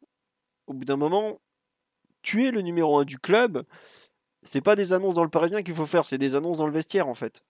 Et c'est ça qui m'énerve parce que tous les ans c'est la même soupe. Et ça m'énerve de, parler de soupe parce que vraiment je pense que c'est quelqu'un qui a des très grosses responsabilités, qui est largement à même de diriger ce club. Et depuis 11 ans, le développement du club le montre. Pas forcément tout le temps au niveau sportif, mais en tout cas, euh, il y a des choses. Le PSG a changé de dimension sous la présidence de Nasser Al-Khelaifi. Alors certes, il y a l'argent de QSI, mais il a des responsabilités. Il, a, il faut saluer son travail d'ensemble. Mais au bout d'un moment, comme on dit, il y a les paroles et les actes. Et les paroles, je les ai lues déjà mille fois. Les actes, euh, sur certains points, je les attends encore. Après, quand il dit que il sait ce qu'il faut pour son club, il va chercher Christophe Galtier. C'est la même personne qui, il y a un an, euh, ou presque, activait euh, fièrement l'option d'un an de plus pour Pochettino en pensant que c'était l'homme de la situation alors qu'il voulait partir au bout de quatre mois. Vraiment, sa lecture de la situation générale qui est retranscrite dans cette interview, c'est ses propos. Hein. C'est lui qui définit le cap qu'il va donner au club. Moi, m'inquiète un peu parce que quand en trois phrases il parle de je veux que des Parisiens à on doit conquérir des nouveaux marchés, je suis désolé de lui annoncer que l'île de France n'est pas un marché à conquérir. Toute l'île de France connaît le Paris Saint-Germain aux dernières nouvelles. Donc, euh, vraiment, en fait, je trouve que le, le désordre dans ses idées Hiring for your small business? If you're not looking for professionals on LinkedIn, you're looking in the wrong place. That's like looking for your car keys in a fish tank. LinkedIn helps you hire professionals you can't find anywhere else, even those who aren't actively searching for a new job but might be open to the perfect role. In a given month, over 70% of LinkedIn users don't even visit other leading job sites. So start looking in the right place. With LinkedIn, you can hire professionals like a professional. Post your free job on linkedin.com slash people today. Many of us have those stubborn pounds that seem impossible to lose, no matter how good we eat or how hard we work out. My solution is PlushCare. PlushCare is a leading telehealth provider with doctors who are there for you day and night to partner with you in your weight loss journey. They can prescribe FDA-approved weight loss medications like Wagovi and Zepbound for those who qualify. Plus, they accept most insurance plans. To get started, visit plushcare.com slash weight loss. That's plushcare.com slash weight loss. Ou en tout cas, le désordre qu'il affiche dans ses idées et un peu le désordre qu'on retrouve parfois au sein du club, où il y a des choses qui avancent bien, qui avancent même très bien, mais le cap défini se contredit lui-même et ne tient pas la route. Pendant des années, il pensait qu'à chasser la Ligue des Champions, au tel point qu'on a ridiculisé la Ligue 1 en alignant, en faisant des matchs, mais lamentables. Et d'un coup, ça redevient le travail au quotidien, le travail, le travail, le travail, pas le bling bling, mais en fait, euh, on a quand même recruté l'été dernier euh, Ramos et Messi parce qu'ils avaient un nom brillant qu'ils étaient en fin de contrat. Enfin, il y a des décisions qui sont prises il y a même pas un an, qui se contredisent en permanence, en permanence, en permanence, et j'aime pas du tout, mais alors pas du tout, de voir à quel point on définit des caps, qu'on fait tourner, euh, enfin, dont on dévite ce, cap en si peu de temps. Quoi. Et c'est pour ça que bah, on a l'interview tous les 3 ans, tous les 2 ans, tout ça, qui change, qui change. Le marché asiatique, bah ouais, mais le marché asiatique, il va pas rêver sur un petit jeune euh, qui sort de, de, je ne sais où en Ile-de-France. Euh, qu'on a formé au club et tout ça, le marché asiatique, ce qui les fait rêver, c'est les mecs qui sont passés par la première ligue ou les méga stars. Donc, et comme on le dit très justement, le bling bling fait partie totalement de l'ADN du PSG. Il faut l'accepter. Euh, et paradoxalement, je pense que ça se ferait peut-être plus de bien de l'accepter, mais d'expliquer que c'est pas un tout, que de dire non, non, bling bling c'est plus possible. Bien sûr qu'on sera toujours bling bling, on est le PSG. Euh, on a, la, on a la tour Eiffel sur le blason. Vous attendez quoi? On va pas mettre une usine euh, pour, pour faire plaisir, quoi. Donc au bout d'un moment, je ah, trouve qu'il y a un manque de cohérence terrible. Quoi? C'est une phrase, euh, le coup du bling bling et, des paillettes, c'est euh, tu donnes à manger peut-être euh, sur des phrases un peu démago, un peu, un populistes. ça n'a pas vraiment de substance en fait. C'est-à-dire que dans le même temps, le, but de, QSI, c'est quand même d'augmenter encore les revenus du club, donc de faire venir des, grands joueurs, d'accroître la popularité, la notoriété, expansion marketing. Et ça se fait via des, via des stars aussi. Donc je pense pas qu'il faille le prendre au pied de la lettre. À la rigueur, tu peux plus le voir sur un deuxième étage, dans, le sens de faire plus une équipe euh, collective avec euh, retrouver, enfin redevenir un peu une équipe. Tu peux, tu peux le voir un peu dans, dans ce sens-là. Après, ouais, il le dit avec des mots qui sont, qui sont sans doute un peu risibles et qui font complètement disque. Ça, je te, je te suis, Philo. Et euh, c'est quand même frappant de noter année après année les, les changements de cap. C'est-à-dire que les débuts de QSI, étaient beaucoup marqués par le modèle du Barça. Même l'arrivée de Romagosa, rappelez-vous, à la formation, qui devait faire un, modèle de jeu unique pour toutes les, strates du club. Subitement, en 2016, le nouveau modèle, c'était plus le Barça, c'était l'Atlético. Euh, en 2017, Neymar Mbappé. en 2010, un an après le modèle Atlético. Et modèle Atlético où tu recrutes Ben Arfa d'ailleurs. Euh, et Ressé. Parce qu'il faut savoir que Ressé, euh, ses tubes de reggaeton, ses grosses fesses, c'est totalement modèle Atlético Madrid. Hein. C'est compatible. Voilà, après 2017, c'était le projet Neymar Mbappé. 2019, quand on était allé peut-être un petit peu trop loin dans, dans ce projet-là, c'était le retour de Leonardo, mon gars, euh, mon gars sûr, et qui va remettre de l'ordre, etc. Euh, avec un mercato un peu. Euh, déjà, on disait, ouais, c'était Gay, c'était Sarabia, c'était Herrera aussi, Diallo, pas des, pas des, pas des stars.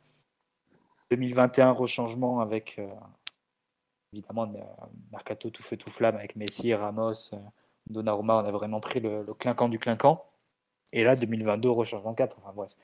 Euh, je ne sais pas s'il faut vraiment se fier aux, paroles de Nasser. Il faut plus voir les actes. Pour, pour le moment, on a qu'à donner des, des, pouvoirs assez élargis à un directeur sportif qui euh, a l'air d'avoir le, dernier mot à la fois sur les transferts comme sur le dossier d'entraîneur, qui n'est pas arrivé souvent. Donc c'est peut-être une première, une première pierre.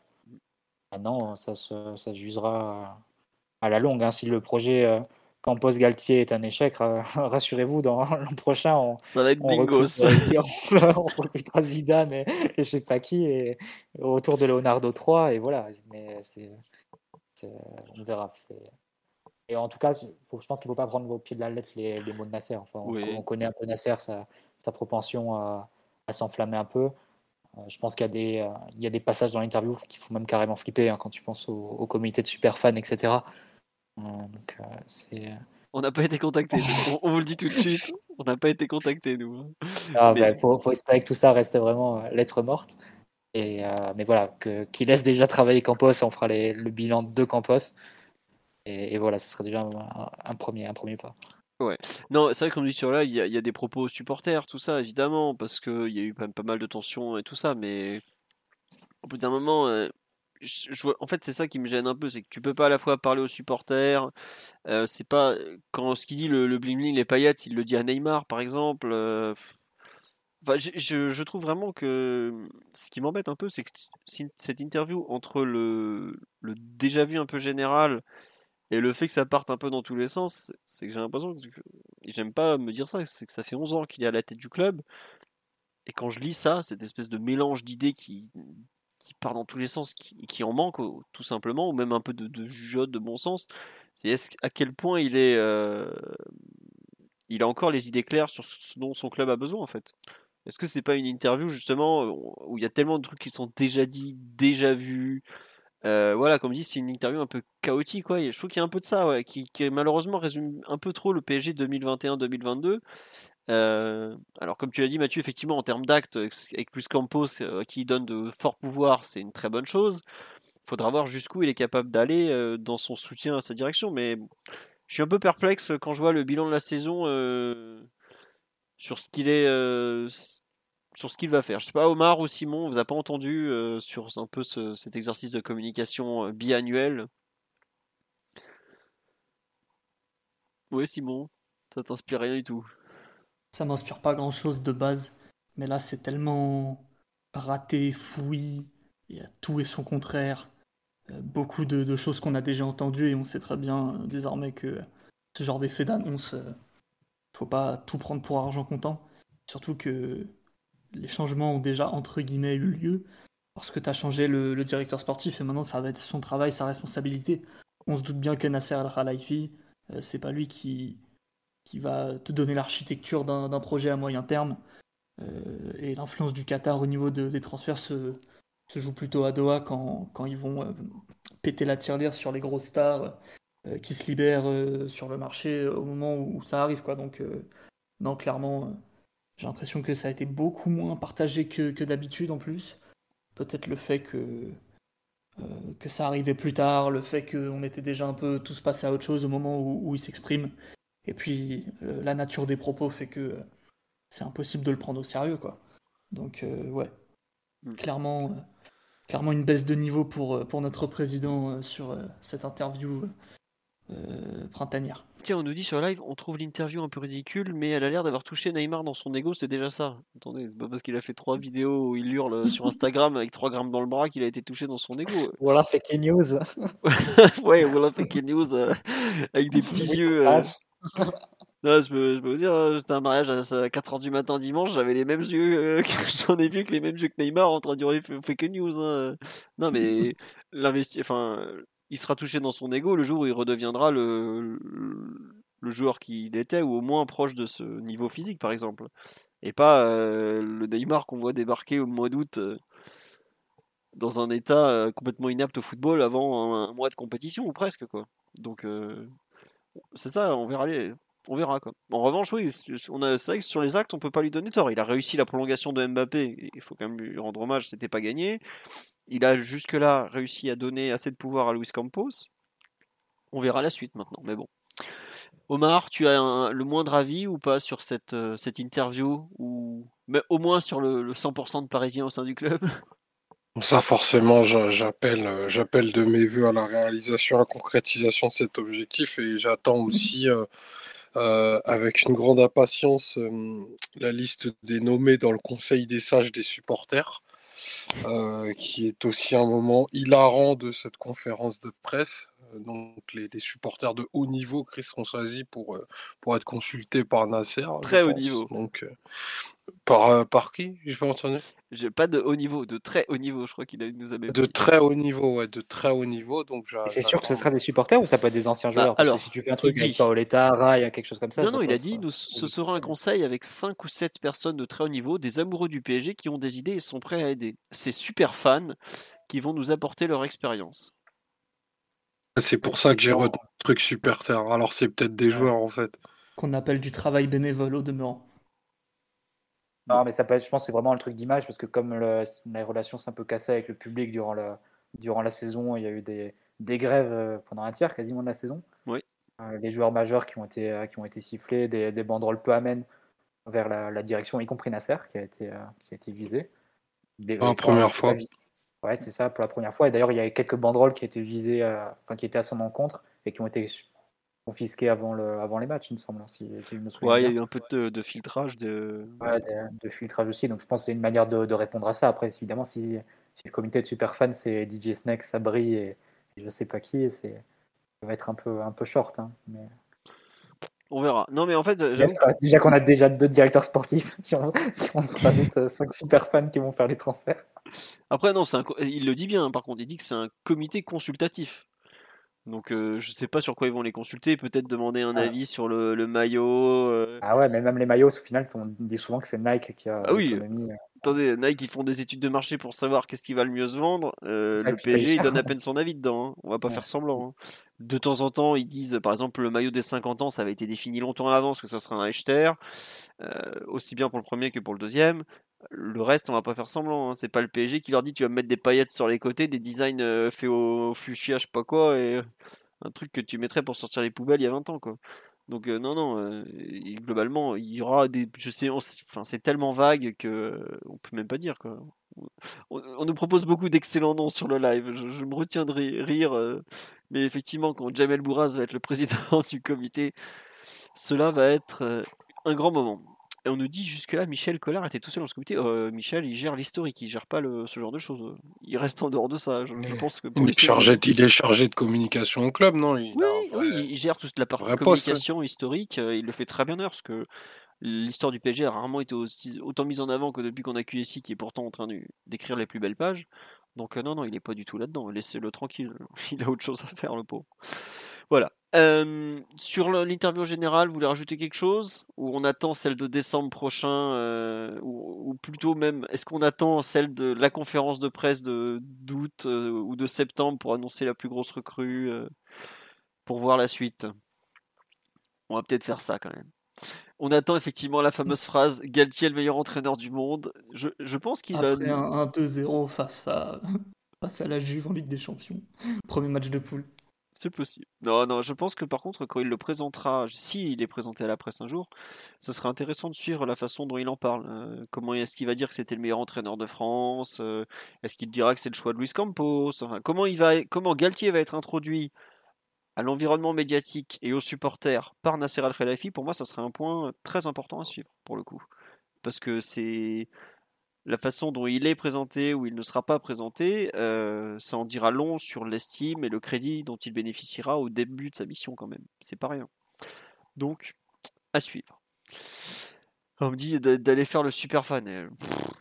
Je, enfin, je, je sais pas, je, j'ai pas candidaté par exemple. Si on me demande si on propose des choses, peut-être on verra. Pareil, euh, les autres du podcast, on verra. Mais pour l'instant, on n'a pas été contacté et on sait même pas trop à quoi ça correspond. Donc, euh. Et le n'écarte pas de faire partie du comité. oh là là. non, mais tu vois, dans l'idée, consulter les supporters, je trouve ça plutôt bien en fait. C'est-à-dire que tu as, un lien en fait un peu entre le club et les fans, qui me paraît mais ultra important. Et d'ailleurs, les Anglais sont très forts à ce niveau-là. Mais en revanche, euh, le concept de 5 ou 7 euh, super élus comme ça, je suis un peu parfois euh, perplexe sur ce que ça peut donner et surtout la crédibilité qu'auront ces 5 ou 7 là par rapport à la masse de supporters. Quoi. On voit déjà le CUP qui se à moitié insulté par le reste de la planète quand ils font un truc qui va pas dans la tendance c'est toujours la même question, la, même problématique de la représentation des fans auprès d'un club. Et c'est super compliqué comme sujet. Quand il annonce comme ça 5 à 7 super fans, euh, enfin je sais pas, on va pas prendre 5 mecs au hasard, leur mettre des costumes de super-héros et les envoyer euh, dire, euh, donner leur avis. Quoi. vraiment l'idée, je comprends l'idée de consultation, mais la mise en place me paraît ultra fastidieuse. Donc, Non mais laisse tomber, Jean-Claude Blanc siffre à la fin de la récré, ça n'arrivera jamais. Voilà, on veut m'envoyer entre Sarkozy et Patrick Bruel. Qu'est-ce que vous voulez foutre là-dedans, moi? Sérieusement, quoi. Enfin bref, je sais pas, on verra la, façon dont ça sera mis en place, si c'est mis en place un jour. Mais en tout cas, pourquoi pas. effectivement, on pourra demander le Trocadéro pour les titres de champion de France et pour le plus grand plaisir de Benoît Lallemand, le préfet de police. Sur ce, on va passer à la dernière partie de l'émission. Didier et Benoît, c'est du parisien. Ah oui, pardon, Benoît, c'est la légende. Didier, c'est l'incapable. Excuse-moi, Benoît. Bref, on va passer à la dernière partie sur le mercato du PSG. Euh, il y a plusieurs personnes qui me font remarquer que c'était. Je me suis pas moqué du bon. Le mercato parisien, depuis la semaine dernière, je ne sais pas combien de rumeurs on a eu. Euh, est-ce qu'on fait un petit point Skriniar? Parce qu'on a euh, l'ami Di Marzio, qui donc grand ami de BP Marotta, pour ceux qui ne le savent pas, le directeur général de l'Inter Milan, qui nous a expliqué tout à l'heure que. Euh, comment il s'appelle euh, Chelsea s'était un peu renseigné sur, euh, sur le cas Skriniar. Mathieu, Simon, Omar, qu'est-ce que vous en pensez de cette histoire Skriniar qui s'éternise Est-ce que ça qu'est-ce que ça augure? Qu'est-ce qu'on on en pense? Qui veut en parler? Simon Non? Si, si. Je pense qu'il n'y a aucune urgence. Euh, comment dire? T'as déjà ce qu'il faut en défense, entre guillemets, en tout cas pour débuter la saison. Pour affronter les, meilleurs en Champions League, ça peut se discuter.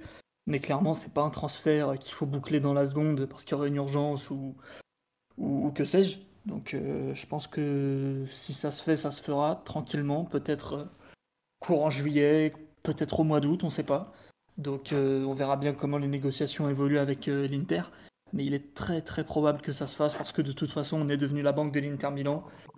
Euh, Marotta veut se séparer si possible d'un défenseur pour éviter de, de se séparer de Lautaro qui est leur meilleur joueur.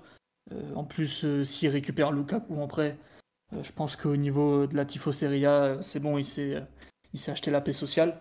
Donc non, non, il n'y a pas de il n'y a, pas de... y a pas le feu, pas de panique. Ça va se faire, il va arriver. Il devrait être très très fort. Donc euh, on verra bien quand, quand il arrive. Ok. Euh, on nous dit, c'est vrai qu'un an de contrat, c'est l'abus. Et on nous rappelle effectivement que l'Inter, euh, face à qui vend un joueur au PSG face à Chelsea, c'est du déjà vu avec le dossier Hakimi. Mais pour le coup, aussi bien Skriniar que Hakimi à l'époque, ce sont des joueurs qui étaient liés à Chelsea largement avant qu'on soit vraiment engagé dans les négociations. Hein. Hakimi, je me souviens des articles Hakimi de Chelsea de je sais plus quelle source, euh, un mois et demi avant qu'on sache que le PSG allait bouger sur, euh, sur, euh, sur le dossier. Donc c'est pas non plus voilà. Puis après c'est vrai qu'il n'y a pas le feu et l'Inter doit aussi, au bout d'un moment, peut-être céder un peu. S'ils sont bien gentils à nous expliquer en Italie que l'Inter a verrouillé Milenkovic, que l'Inter a verrouillé Bremer, mais les clubs en question, ils vont, ils vont vouloir le pognon, quoi. Donc voilà. Et oui, c'est vrai que Chelsea a changé de direction. Ils ont plus Marina qui était la DG et Petrocech qui est parti. Oh, ils, vont trouver, ils vont trouver des gens intermédiaires. Je me demande si Marina part à FA Media. Tout à, les dernières nouvelles, c'était pas sûr. Et ils vont recruter. Non, elle, elle fait la passation au cours des, des, des, prochaines semaines. D'accord, donc elle est en mesure peut-être de boucler quand même là. Mmh. C'est surtout qu'au même moment, on apprend via Romeo Agressi de Gaulle Chelsea est assez fort sur De. Donc Agressi, c'est les spécialistes de la Juve et Chelsea euh, multiplie les contacts avec la Juve pour, euh, pour De Encore demain ou après-demain ou, au plus tard. Ils essayent de, faire le, Hollandais qui joue euh, axe droit presque exclusif, un peu comme Skriniar. Donc, alors c'est sûr que Chelsea doit, doit refaire sa défense, vu qu'ils perdent trois défenseurs centraux à zéro. Mais ouais, ce serait un peu étonnant de les voir bouger sur les, deux pistes. Après, bon, on ne sait jamais si c'est une vraie piste pour Chelsea, Skriniar, ou si c'est un moyen du rusé Marotta pour faire un peu monter les enchères. Alors on peut même penser que, c'est concerté avec Chelsea dans le sens où tu inventes, enfin tu inventes, tu exagères une rumeur euh, Chelsea et ça, fait un peu céder la Juve qui serait pas contre euh, vente de Liert à un bon prix et ça fait monter les, enchères côté PSG pour, pour, se rapprocher au maximum du prix de l'Inter. Donc ça peut arranger les, les deux camps, les deux clubs. Donc euh, à voir comment ça tourne et c'est vrai que le, timing est un peu suspect parce qu'on annonce euh, un rendez-vous important entre euh, PSG et Inter pour Skriniar sur ce milieu de semaine. Je crois que c'est Loïc Tanzi qui l'avait dit et en Italie aussi, ça, l'a beaucoup dit aussi. Donc on verra si ça, sur quoi ça débouche, mais a priori, si c'est la priorité du PSG, je pense qu'on est y a assez peu de clubs qui fassent s'aligner sur les montants que, peuvent que peut offrir le PSG. Après, c'est légitime pour l'Inter d'en demander le maximum. Oui, mais bah, je pense pas que ça traînera début août, mi Enfin, à un moment, l'Inter a besoin d'avoir des, certitudes sur la, sur la manne qu'ils vont recevoir. Pas forcément d'ici le 30 juin, possible, mais pas forcément, je pense. Par contre, euh, début juillet, comme ça a pu faire pour Hakimi, euh, ça c'est quasiment acté. Ouais. Euh, alors, d'autres remarques en, vrac. Chelsea cherche visiblement deux défenseurs centraux cet été. Un qui joue un axe gauche pour remplacer l'inénarrable Tonio Rudiger et un qui joue axe droit pour remplacer probablement Aspilicueta et ou Christensen qui signe au Barça. Voilà. autre, on nous dit Kimpembe, ça devait discuter avec le PSG, ça en est où? Est-ce que Chelsea toujours à l'affût? Tant que Thomas Tuchel sera à Chelsea, ils seront à l'affût pour Kimpembe parce qu'il adore le joueur. Et il devait discuter, mais il est en vacances aujourd'hui, Kimpembe. Donc il y a beaucoup de discussions. C'est compliqué d'avoir des discussions avec des joueurs qui sont actuellement en vacances. Euh, et c'est une question qui est revenue tout à l'heure. On en est où dans l'effectif? Mais euh, l'effectif du PSG, aujourd'hui, on est le 27 juin. Le mercato officiellement débuté depuis 20 jours. Il reste plus de deux mois complets. Euh, aujourd'hui, on en est au tout début du mercato. Donc l'effectif, je pense que Luis Campos sait ce qu'il aura à peu près sous la main, ce qu'il aura plus sous la main. Euh, aussi bien en termes de profil, de nom, de quantité de joueurs, de tout ça. Mais c'est aujourd'hui, c'est impossible. Le mercato, ça se vit au gré des rumeurs, des achats, des ventes et tout ça. Aujourd'hui, la réalité, c'est que le PSG s'est débarrassé de deux joueurs, qui étaient Bulka et Areola. Il a donc réduit son pôle de gardien à 9. Autant dire qu'on est bien. Mais euh, c'est que le début. Et comme on le dit sur live, ça parle du cas Kalimundo. Est-ce que Kalimundo sera pas vendu avant le 30 juin, par exemple? C'est possible aussi, parce qu'on on doit boucler la saison. Et la saison finit en football le 30 juin, dans les comptes. Hein, je parle, je parle pas là, sportivement, elle est finie depuis bientôt euh, un mois. Mais dans les comptes, elle finit au 30 juin. Donc il y a énormément de clubs et de transactions qui tombent, bizarrement, juste avant le 30 juin. Voilà. Euh, d'où l'idée de, de, boucler des transferts rapidement, parce que certains comme ça peuvent négocier des meilleurs prix et d'autres peuvent équilibrer leurs comptes. Voilà un peu. Et il y avait une autre question. Euh...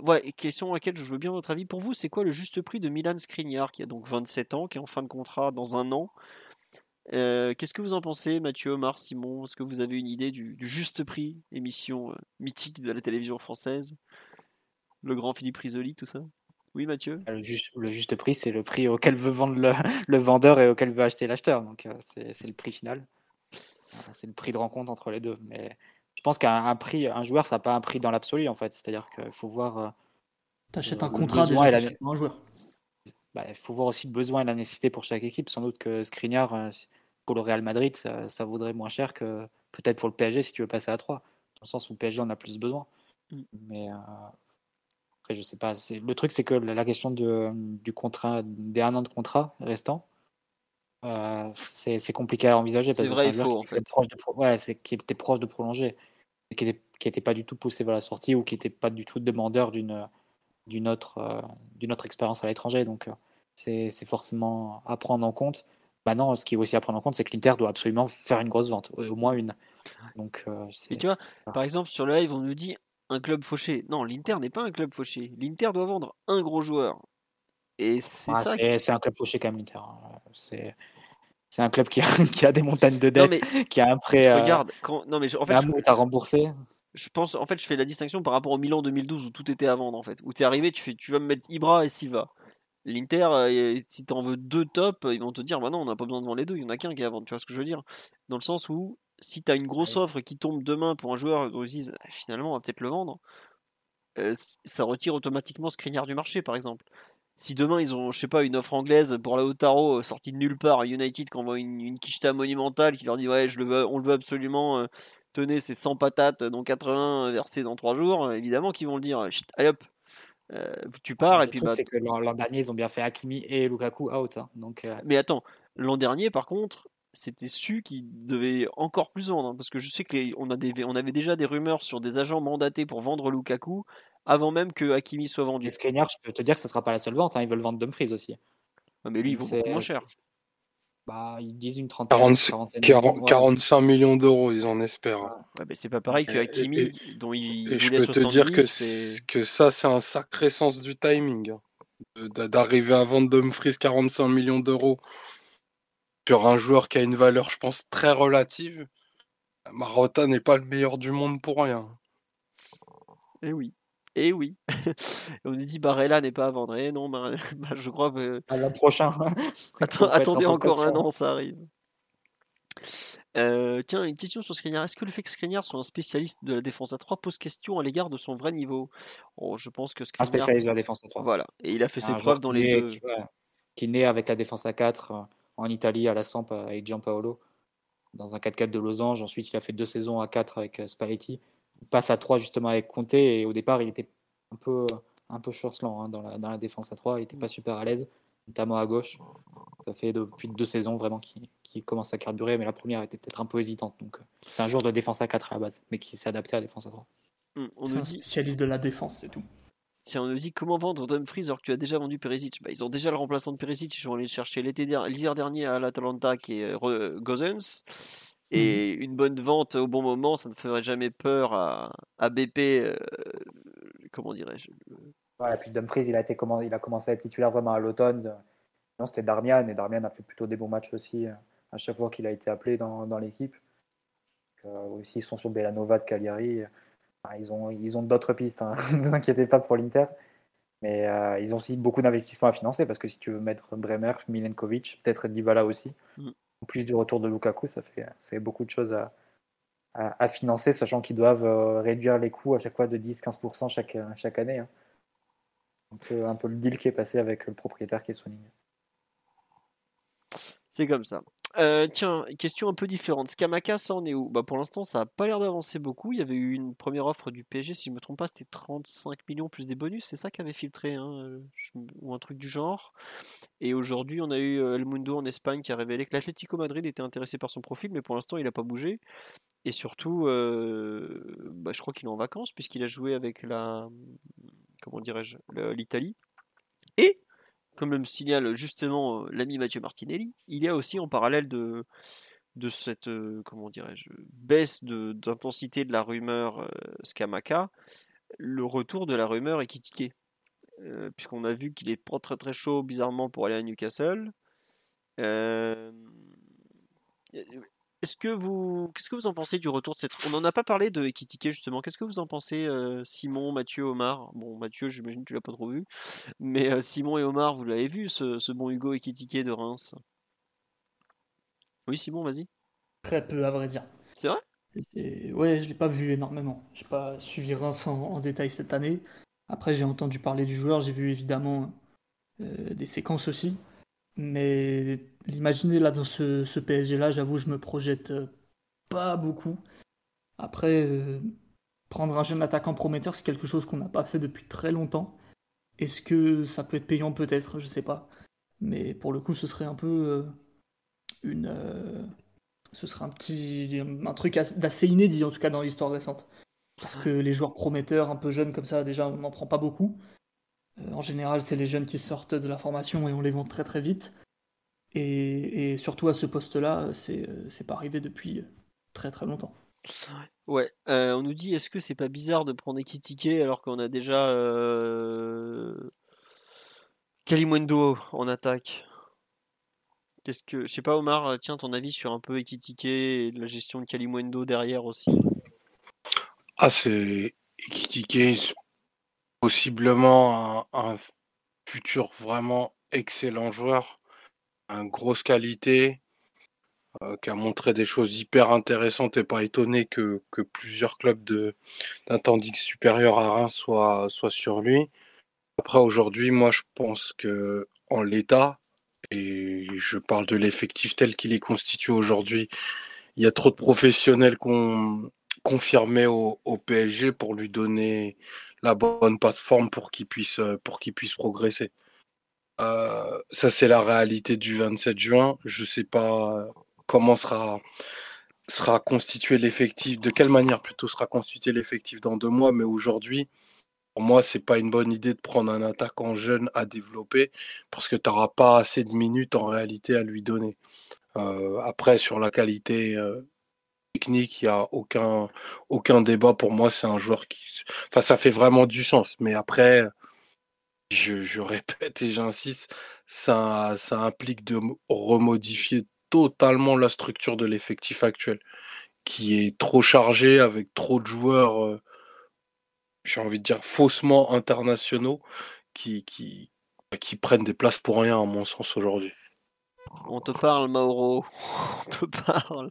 Non, mais c'est vrai que moi, je te rejoins un peu sur le qui la place qu'on peut lui faire. Si tu, enfin, même pour n'importe quel attaquant qu'on va avoir, faut, faut faire de la place. Faut, faut, faut sortir Icardi quelque part, quoi. Parce qu'on l'a vu sur Instagram faire semblant d'être maigre, on la connaît la feinte. Hein. tous les pas très, tous les trop bien portants de l'effectif nous la font tous les étés. Mais ça va être compliqué. Moi j'adore le joueur, je dis honnêtement, c'est peut-être l'attaquant français que je préfère du championnat de France, hors Mbappé évidemment. Mais c'est difficile d'en faire un quatrième attaquant. Lui, il a 18 ans, 19 ans, je sais plus quelle année il est, quel mois il est, je crois qu'il a 19 ans encore.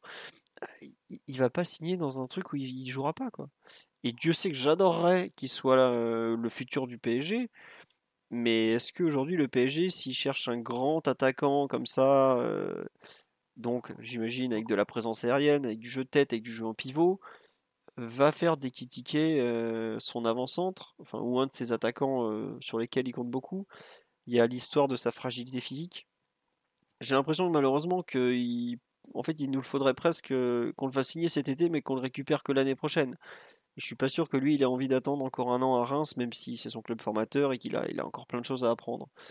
Donc c'est, c'est, je trouve que c'est un dossier qui, le dossier de l'attaquant est très dur à, juger et à, et à, avancer parce que tu as besoin quelque part d'un, enfin, visiblement, on cherche un autre profil pour cet été, euh, mais malgré tout, est-ce que c'est lui dans le fond qui sera le, profil parfait pour l'avenir? Mais tu as besoin d'un présent déjà. Et est-ce qu'il peut déjà être ce présent-là? C'est franchement compliqué. J'avoue qu'on me dit est-ce qu'il faut aller selon Lewandowski? Je sais pas, mais en tout cas, le PG semble chercher un joueur euh, opérationnel dès cet instant. Et quand je vois le physique d'Ekitike, aujourd'hui, on le met face à une équipe de Ligue des Champions. Certains joueurs de niveau Ligue des Champions, à mon avis, il, euh, dans le rôle qu'on veut lui donner, euh, il va avoir du mal. Hein. Si demain il doit jouer Antonio Rudiger, alors c'est sûr que jouer Antonio Rudiger, c'est un plaisir pour personne sur la planète. Mais il va avoir mal. Hein. Je le dis malheureusement pour lui, il va, il va sentir la, la terreur passer sur lui et ça va lui faire tout drôle. Quoi. Donc, euh, je sais pas, je suis un peu. J'adore le joueur, mais je suis pas certain que ça soit le PG soit le meilleur choix pour lui, malheureusement. Comme l'impression qu'il y a une année de décalage entre nos aspirations et les siennes. Quoi. Donc, euh, c'est comme ça. On dit sur la qu'il y a, une, comparaison statistique. En gros, Skamaka serait celui qui se créait le plus d'occasions et qui tiquait le plus fort devant le but et Kalimundo le plus habile des trois, des deux pieds, mais le moins performant, probablement devant, le but. Oui, quoique euh, Kalimundo est celui des trois qui a marqué le plus cette saison, si je ne me trompe pas. Donc, euh, c'est trois, enfin, pour le coup, euh, Kalimundo est quand même très très différent en termes de profil des deux autres. est beaucoup plus un joueur d'appel, de course euh, et tout ça, de capable plus de balayer toute la largeur euh, que qu'autre chose. Mais bon, on nous dit l'échange Kin Paredes. Euh, non, aujourd'hui, euh, le seul qui aurait pu rapatrier Moïse Kean à Paris, c'est Leonardo. Il est plus là, oubliez-le. La Juve tente de placer Keane dans à peu près toute l'Europe parce qu'ils ont bien vu qu'ils n'arriveront pas à rentabiliser les 35 millions qu'ils ont envoyés l'été dernier sur lui, même si c'est un prêt avec une option d'achat obligatoire. Euh, mais non, oubli- euh, aujourd'hui, c'est plus, plus une piste pour le PSG. Quand Luis Campos refuse un joueur euh, pas très très très fiable physiquement comme Dembélé ou Pogba, il va pas aller chercher il- dont on sait que le Covid long présenté officiellement a marqué une rupture totale des performances euh, depuis maintenant un an et demi. Quoi. Donc c'est un peu compliqué. Voilà, si je peux l'exprimer ainsi. Tout à l'heure, euh, on avait une question un peu différente pour parler mercato, un peu de, façon transverse. Qui, est, euh, qui seront selon vous les, les trois premiers achetés et les trois premiers vendus Mathieu, Simon, Omar? Qu'est-ce que vous en pensez? Ouais, Simon? Bah, les trois premiers achetés. Skriniar, Vitinha et j'en sais rien. Et les trois vendus, bah il y a déjà Alphonse qui, qui est parti. Non, mais je pense que Bon c'est hors. Alphonse. hein, que- oh, il je- à mon avis, il comptait pas les, les achats, enfin les ventes de gardiens. euh, il comptait pas Alphonse et Bolka, quoi.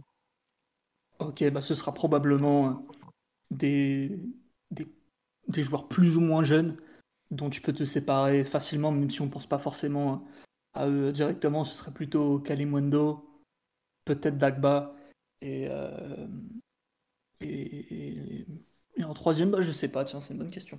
Et. Ouais. Exactement. Non, on me cite Michu sur le live, effectivement, sacrifié. Euh, on me dit aussi. À 0 euros. hein. Qu'on parlait de joueurs professionnels, pardon. Qu'est-ce qu'il est terrible. Euh, non, aussi Kerrer Diallo. Kerrer Diallo étant en vacances encore avant le 30 juin, j'ai un peu. Alors, à moins qu'on aille les chercher par, par le col euh, sur leur lieu de villégiature, j'ai un peu de mal à y croire. Et par contre, pour le loft, vous pensez que euh, Ah, il y aura quel type de joueurs dans le loft? Est-ce que ça sera vraiment les joueurs euh, perdus pour la cause, type Herrera, Kurzawa et Icardi, c'est tout? Ou est-ce qu'on va vraiment mettre les 15 joueurs dont on veut plus à la reprise? Enfin, moi, j'en mettrais 30, mais euh, on va dire les 15 premiers dont on veut plus euh, vraiment. à la- le moi la j'en mettrais reprise, euh. 30 était formidablement placé. Je sais pas, Ah, Mathieu. parce que parce que c'est un risque. Une fois que tu mets le joueur dans le loft, le joueur il vaut plus rien et le club acheteur, bah, quelque part, il te fait une faveur en te le reprenant. Donc, euh, faut pas en demander des, des mille et des cents. Donc, euh, Je sais pas, mais par exemple, tu as. euh, Est-ce que le loft, c'est pas juste une menace pour l'instant, tu vois aussi? Tu peux te poser cette question. Moi, j'y crois pas une seconde. Bah, Campos l'a déjà fait en fait. Et puis, est-ce Ouais, que ça là, sera le loft est des. sérieux. Un loft, Euh, oui, Tu cardistes pas des mecs à 8 Et millions d'euros comme ça. mais à Bungalow, le loft. On n'est pas dans du loft euh, une écatef, hein. on est dans du loft euh, élite. Hein. Loft à Voilà, Bungalow, là, t'es monsieur. Camping 5 étoiles à l'île d'Oléron.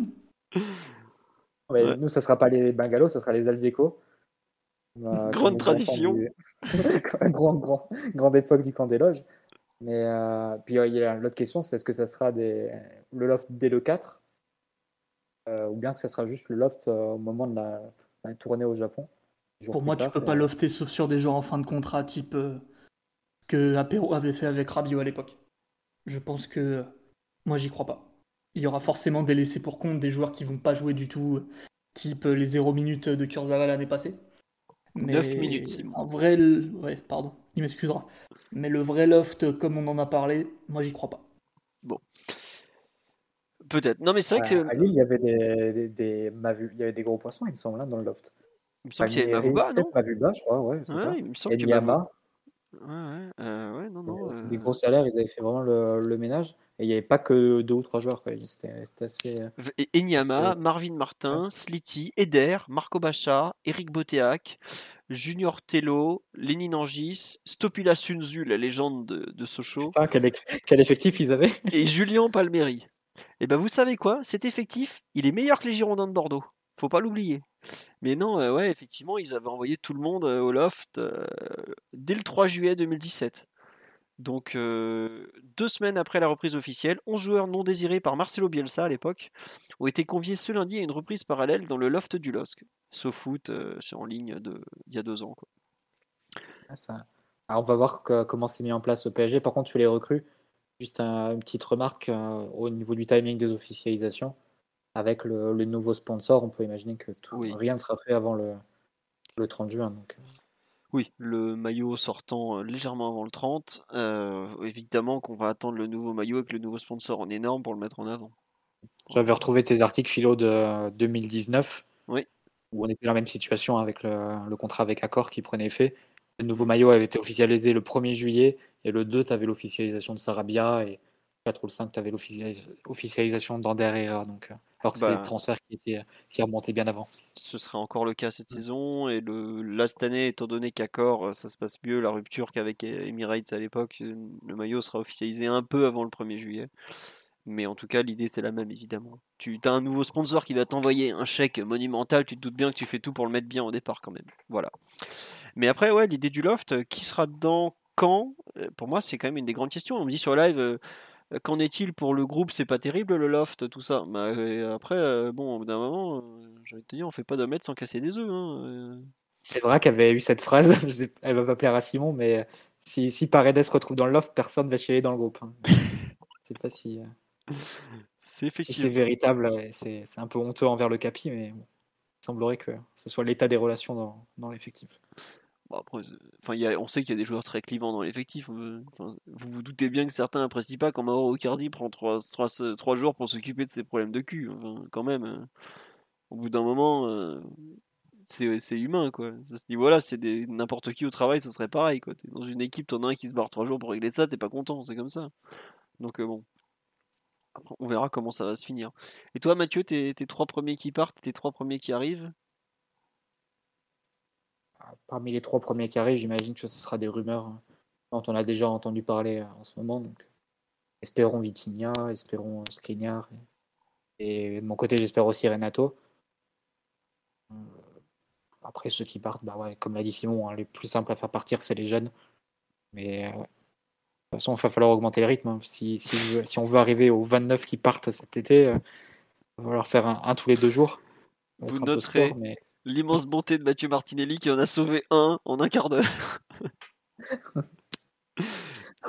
non mais pour le coup c'est très, très sympa le jeu du Parisien euh, faire euh, à cocher les à cocher les joueurs dont tu veux pas. C'est un côté un peu euh, qui soulage après une saison après la saison qu'on vient de vivre. Tu l'as fait combien de fois? Est-ce que tu, tu, es monté jusqu'à 35 mecs que tu vires ou pas, Mathieu? C'est la question qu'on se bah, J'en sauve que 6. Hein. ah oui, c'est vrai. bon, c'est comme ça. Euh, D'ailleurs, qui c'est que tu sauves pour passer de 30 à 29 On nous demande. Moi, les, seuls, que je sauvais, c'était Donnarumma, Hakimi, Marquinhos, Kimpembe, Mendes et Verratti, plus Mbappé. Donc, ça faisait 6.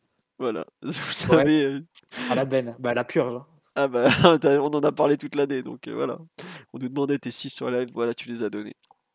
Euh, on nous dit on aura plus de 10 milieux sous contrat si par malheur on vend pas, ça serait catastrophique. Ah, mais je pense que si on vend pas à ce niveau-là, euh, on aura de la rupture de contrat. Je Honnêtement, c'est pas possible. Euh, enfin, au bout d'un moment, faut. C'est pas possible. Après, ça, ce qu'on me rappelle sur la live, ce qui est très vrai, c'est que. Non, c'est toi, Simon, qui me dit. Campos, même à Monaco, il avait des étés agités dans le sens des, départs et des arrivées. Hein. C'est du genre à faire 20 transferts dans l'été. Hein. Même si c'est pas tout à fait lui qui est en charge des départs c'est pas Antero Henrique qui va l'empêcher de faire un transfert, je peux vous le dire. Hein. Au, contraire. Pour l'équipe première, en plus, euh, si tu recrutes un, je sais pas, le, par exemple, il y a eu la rumeur du jeune Turc de 18 ans, du, nouveau mm. Mesut Özil. Euh, typiquement, ce serait pas forcément pour l'équipe première, ce serait peut-être d'ailleurs pour le, groupe élite entre l'équipe euh, première et, les jeunes dont on a parlé aussi. Ça peut être pour renforcer ces, groupes-là. Mais c'est vrai que Campos, il est du genre à, multiplier les, les transferts et en faire vraiment une planqué chaque, chaque été. Euh, on nous dit est-ce que c'est fiable les rumeurs turques? Alors vous pouvez déjà considérer non, mais je vais continuer la phrase quand même sur Gay et Danilo. Euh, bon sur Gay, on a la piste Galatasaray qui est ressortie comme d'habitude et Danilo Fenerbahce avec Georges Jesus pour le coup ça n'a pas été relayé sur le site de mémoire, je ne suis pas certain, mais euh, je pense que c'est plus réel que, enfin pour le coup c'est une vraie piste et c'est pas la première fois que j'entends ce bruit là par exemple. Le jeune turc s'appelait Arda Güler, Mathieu pour l'anecdote. Donc voilà. Euh, Il y avait une autre question que j'avais vue sur le live. Je réponds à vos questions directement sur le live. C'est c'est vous qui faites le podcast un peu dans, les, dans le sens des départs, oui, il faut effectivement, il y a énormément de joueurs à faire partir. Je pense qu'ils n'arriveront pas à faire partir tous ceux qu'ils veulent. Et si je dois en citer trois qui vont partir prochainement, effectivement, Dina et Bimbe, euh, Kalimwendo avant le 30 juin, je j'y crois pas mal. Et je rajouterais peut-être un, Dagba effectivement à, Strasbourg ou quelque chose. euh, Jésus euh, et pas Jesus, me dit-on. Euh, désolé, ami portugais. Euh, ouais, ce genre de, de, transfert qui. Rafinha, effectivement. Rafinha aussi me paraît être un joueur qui va être, pour le coup, pas trop trop compliqué à vendre. Autant certains, genre Sergio Rico, par exemple. Bon, quand t'es nul, même à Majorque, en général, tout le monde le voit. hein. Mais sinon, euh, ça va être compliqué. Pas, oui, euh, aujourd'hui, aussi bien Favre que River, le président de l'OGC Nice, ont fait clairement savoir que qu'Efren Turam n'était pas sur le marché. Et River est même allé un peu plus loin, je crois que c'était sur RM sans suite, quand il a dit qu'il n'y aurait en gros aucun départ de joueur depuis Nice vers le PSG avec euh, Christophe Galtier. quoi. Façon de dire. On sent que ça s'est bien fini côté niçois, entre Galtier et le reste du club. Euh, des news pour Carrie et les Allemands qui veulent encore nous piller. Bah écoutez, on a fait un article assez complet dessus euh, ce matin sur le site. Donc euh, globalement, il y a un- je crois qu'il y a un rendez-vous prochainement prévu. Et oui, les Allemands sont très très chauds, ce jeune Parisien. Et contrairement à ce que tente de vous faire croire Tebas, Enco, les Allemands dérèglent totalement le marché des jeunes en proposant des tarifs absolument hallucinants, des salaires notamment de joueurs confirmés à des gamins qui ne le sont pas du tout et qui forcément euh, bah, le signent là-bas. Et on nous dit c'est quoi le délire des, Allemands? Bah, Les Allemands ils ont vu une chose, c'est que la Première Ligue aime bien recruter chez eux, ils vont aller chercher des joueurs en France qui sont mieux formés que les leurs. Et ensuite, ils vont même s'ils balancent une, euh, une somme monumentale, ils, euh, ils vont ensuite rentrer dans leurs frais la plupart du temps. Donc ça, ça vaut le coup pour eux. Et en plus, vu que les jeunes français sont très bien formés, ils peuvent les lancer en Bundesliga très jeunes et ils sont aussi performants que des mecs qu'ils auraient dû acheter ailleurs. Donc pour eux, c'est rentable d'un point de vue économique et sportif. C'est effectivement du trading de jeunes joueurs. Mais voilà. Et euh, n'oubliez pas un truc, c'est qu'en Allemagne, les agents de joueurs, même pour des mineurs, peuvent toucher des commissions. Ce n'est pas le cas en France. Et c'est aussi une raison de cet exil. On ne va pas faire semblant parce que les clubs allemands ont très bien compris que rincer, rincer l'agent papa-maman, ça fait souvent venir le joueur à la fin. Voilà, notamment, on va pas le dire, mais pour un des dossiers du moment dont on vient juste de parler. Euh, ah oui, tiens, euh, on, a, on me parle aussi, effectivement, il y a une autre question qui est tombée euh, sur... Est-ce que ce- le petit mot sur Seko Fofana du RC Lens, on n'en a pratiquement pas parlé dans le podcast. Qui veut en parler? Bah tiens, Simon et surtout Omar, vous avez beaucoup suivi la saison du RC Lens, pas celle-là, mais Mhm. la précédente. Seko Fofana au PSG, vous, vous prenez ou vous prenez pas, tiens? Alors, tout d'abord, c'est un joueur que j'adore depuis longtemps parce que j'avais même suivi ses deux dernières saisons à, à l'Udinese avant, quand il composait un milieu absolument spectaculaire avec euh, Rodrigo De Paul. Euh, bien que c'était une équipe tout à fait modeste de Serie A, voire à la limite de la relégation. Donc euh, vraiment, j'aime énormément le joueur. Beaucoup, beaucoup de, qualité euh, dans un seul milieu de terrain. C'est un joueur qui a beaucoup de leadership, euh, qui a énormément de personnalité, qui apporte beaucoup de densité physique, euh, qui a quand même une, qualité technique au-dessus de la moyenne aussi et qui sait se montrer dans les moments importants. Euh, mais bizarrement, j'ai quand même du mal à l'imaginer fonctionner au PSG. Euh, le fait qu'il ait évolué depuis euh, 5-6 ans dans des équipes très intenses qui t'offrent une énorme densité, une énorme cohérence et qui puissent assumer beaucoup de responsabilités, beaucoup de rôles à différentes hauteurs du terrain et parfois même très très haut, presque comme un numéro 10 ou, ou un joueur de, projection et de conduite. Je j'ai pas l'impression que le PSG le, le laisserait avoir cette dimension-là et que ça pourrait impacter énormément son rendement et, et le joueur qu'il est tout simplement. Euh, du coup, le, le joueur me séduit énormément euh, euh, de ce que j'ai vu de lui depuis des années. Mais dans ce PSG-là, est-ce que j'en fais le, le relayeur idéal? Je sais pas. Peut-être un manque de, de, de finesse face au bloc bas, peut-être un, le besoin d'une équipe euh, un peu en mode rouleau compresseur pour, euh, pour donner sa pleine mesure et, malgré les, vertus de, de, Galtier, je suis pas sûr que le PSG devienne cette équipe en quelques semaines. Omar, tu veux compléter cette description de Simon du joueur, toi qui l'as beaucoup vu jouer, ce bon Seco? Moi je prends Seco Fofana tous les jours dans les tous les milieux de terrain, dans leur grande majorité du, du Paris, du, du PSG actuellement sont, sont neutres et, et à mon sens plus du tout adapté à ce que, à ce que réclame la, la compétition. Donc, euh, même si c'est, j'entends les, les limites qu'évoque Simon sur le fait que ce soit un joueur qui a besoin d'énormément de densité athlétique, euh, c'est-à-dire une équipe qui, qui avance euh, vite, fort, qui court beaucoup, qui a peut-être pas toute la finesse technique en jeu de position que, que le PSG prétendrait appeler. Euh, je pense que sur les qualités propres qu'il a, il n'y a pas de débat qui puisse avoir un apport supérieur au, milieu de terrain qui compose le, PSG aujourd'hui. Donc, euh, c'est un joueur pour qui le PSG pourrait bien correspondre en termes de, plan de carrière, parce qu'il était aussi euh, appelé à, à, évoluer à des clubs de division supérieure il y a deux ans. Son départ, euh, son départ de Lutinez vers Lens avait beaucoup, beaucoup surpris euh, parce que ben, c'est un joueur qui pourrait facilement, je pense, se retrouver à, à l'AC Milan ou, au moins au plus grand club euh, du, du, championnat italien où il avait fait ses preuves. Donc, tant sur le, sur le profil que sur la cohérence du choix, je pense que c'est un, un, joueur qui aurait sa place dans la, dans la rotation du PSG aujourd'hui. Tiens, euh, moi, j'avoue, je, je, partage les mêmes doutes que Simon. Je, l'adore sous d'autres couleurs, mais je suis pas certain qu'il serait parfait chez nous. Mais Omar, euh, j'ai oublié la question. c'est terrible. Je, tant pis, c'est pas très grave. Ouais, non, tu, tu te demandes pas un peu ce que.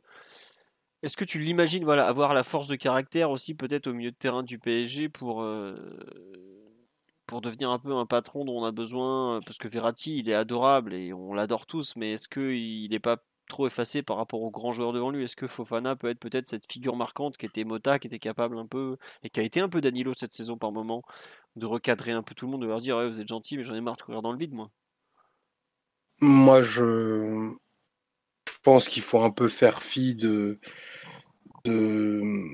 du statut des trois de devant, euh, même si. Euh, le talent supérieur, les accomplissements passés, ils sont de leur côté.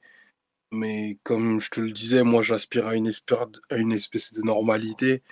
Et en effet, ben, si, derrière, si devant tu fais pas les efforts et que tu nous fais pas gagner les matchs, ben, bien sûr qu'on va te faire passer les messages. Euh, et sur un terrain, des fois on se houspille de façon très très, je veux dire, fleurie. Donc si ça devait arriver, moi j'ai aucun problème. Je pense que Eko Fofana, c'est un mec qui, de par son parcours, a traversé des trucs assez compliqués. Voir arriver au PSG à quoi? À 27 ans, je pense pas qu'il raterait l'occasion de, bien faire et qui se comporterait pas comme d'autres qui sont bah, trop ravis d'être là sans rien produire. Lui, c'est un joueur qui, par nature, euh, nature a jamais trop raisonné comme ça. En plus, il s'est jamais trop caché. Donc, euh, on n'a jamais trop essayé en fait ce, type de profil. Donc, euh, je pense qu'il faut qu'on y aille. Ouais, bah, pourquoi pas, non, effectivement. Euh, on dit Fofana, il va jamais engueuler Messi. Attendez, Fofana, il vient de Paris, hein, il va lui expliquer où c'est. Je sais pas. Il y a quand même un mythe de. Enfin, pourquoi tu devrais engueuler Messi ou. C'est pas Fofana qui va faire que Messi va retrouver ses jambes de, de 20 ans et, qui va se mettre à presser ce qu'il a jamais fait dans sa carrière. Oui. Je pense qu'il y a quand même une, une sorte de fantasme là-dessus. Euh, Mota, c'est pas qu'il engueulait les joueurs, c'est qu'il il avait un sens tactique que tu peux pas comparer ni à Fofana ni à n'importe qui euh, dans l'équipe ni dans le championnat. Non, mais c'était un... Euh, c'est un, entraîneur sur le terrain, Mota. et, ça, et ça va un peu plus loin que mettre des baffes ou dire oh, replace-toi. Ce qu'avait fait Danilo pour, pour, pour Messi. Est-ce que ça a changé d'ailleurs la donne sur les, sur les matchs suivants Que dalle? Euh, non. mais après Danilo, il y avait aussi la, ce que tu dis, la partie tactique euh, où il savait ce qu'il fallait pour l'équipe et c'est aussi ça qui lui donnait un peu de je pense profil. c'est une, ah oui, c'est au-dessus. Division, trois, trois, divisions au-dessus, même, mais pas seulement sur le plan technique. Hein, sur le plan tactique, j'entends. Parce que tu as aussi la partie tactique avec ballon, c'est comment se déplacer, comment offrir des solutions, euh, comment être une, possibilité pour le porteur à, à tout instant comment accélérer le jeu, comment le ralentir. a toute la question du, contrôle du jeu, contrôle du rythme. Enfin, c'est quelque chose d'absolument incomparable, ni à Fofana, ni à Danilo, ni à qui que ce soit. Et je ne crois pas trop à l'idée de. Je trouve que c'est un peu un fantasme de dire de, on prend un milieu de terrain pour mettre des baffes. C'est pas, pas Fofana qui va faire courir Messi. Hein. Si. D'ailleurs, je pense que l'idée, c'est que Messi court pas et qu'il reçoive le ballon dans les bonnes conditions offensivement pour, pour qu'il ait... juste à faire la décision, arriver à 20-25 mètres du but. Après, Mathieu. Est-ce que Fofana est le joueur pour ça? Ça, c'est. Tu oublies, tu oublies notre projet Shake and pour mettre Messi sur ses épaules, comme ça, c'est Shake and qui court pour Messi. Ah bah, Fofana, par contre, il peut être un récepteur de jeu direct. Sans doute sa grande qualité, c'est. D'ailleurs, il a mis des buts très spectaculaires cette saison, c'est aussi d'aller dans la surface. Il a une vraie adresse, mm. compris sur les gestes un peu acrobatiques. Mais euh... ouais, 8 ou 9 même, je crois. J'avais 8 euh, en Ligue 1 en tête, mais c'était peut-être 9. Ah non, mais euh, ouais, en tout cas, c'est des numéros qui sont, c'est des chiffres qui sont, euh, qui sont importants pour un, pour un milieu de terrain. 7 en Ligue 1, 9 au total, voilà.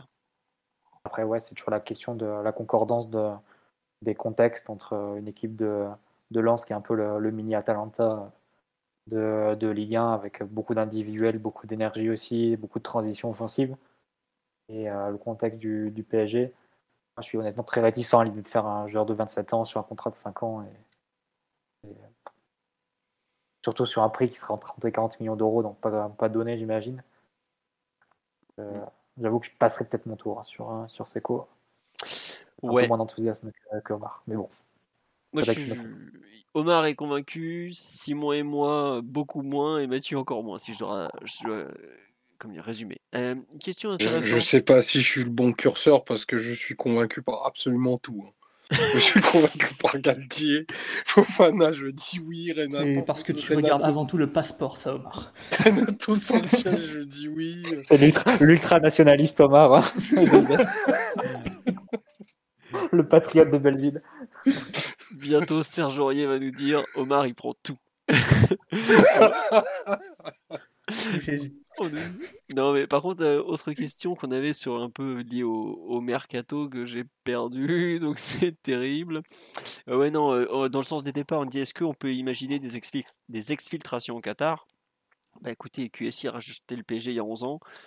Je vous laisse retrouver le seul joueur parisien qui est parti de QSI direction le Qatar. C'était au tout début. Il s'appelait Néné. Voilà.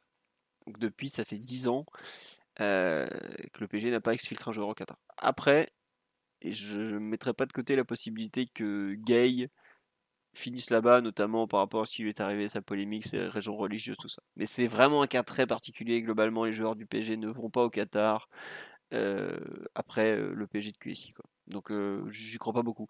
Pareil, le Celta Vigo, on nous a dit ça. Est-ce qu'on peut imaginer que la purge aura lieu avec l'aide du Celta? Je ne pense pas. Le Celta a déjà fait comprendre qu'ils comptaient, qu'ils n'allaient pas, pas faire les poubelles du PSG. Et même sur le Charafinha, qui est quand même un ancien de chez eux, où il a laissé un très bon souvenir, ils ont dit que le fait que ce soit Campos au PSG, ça les aidera en rien.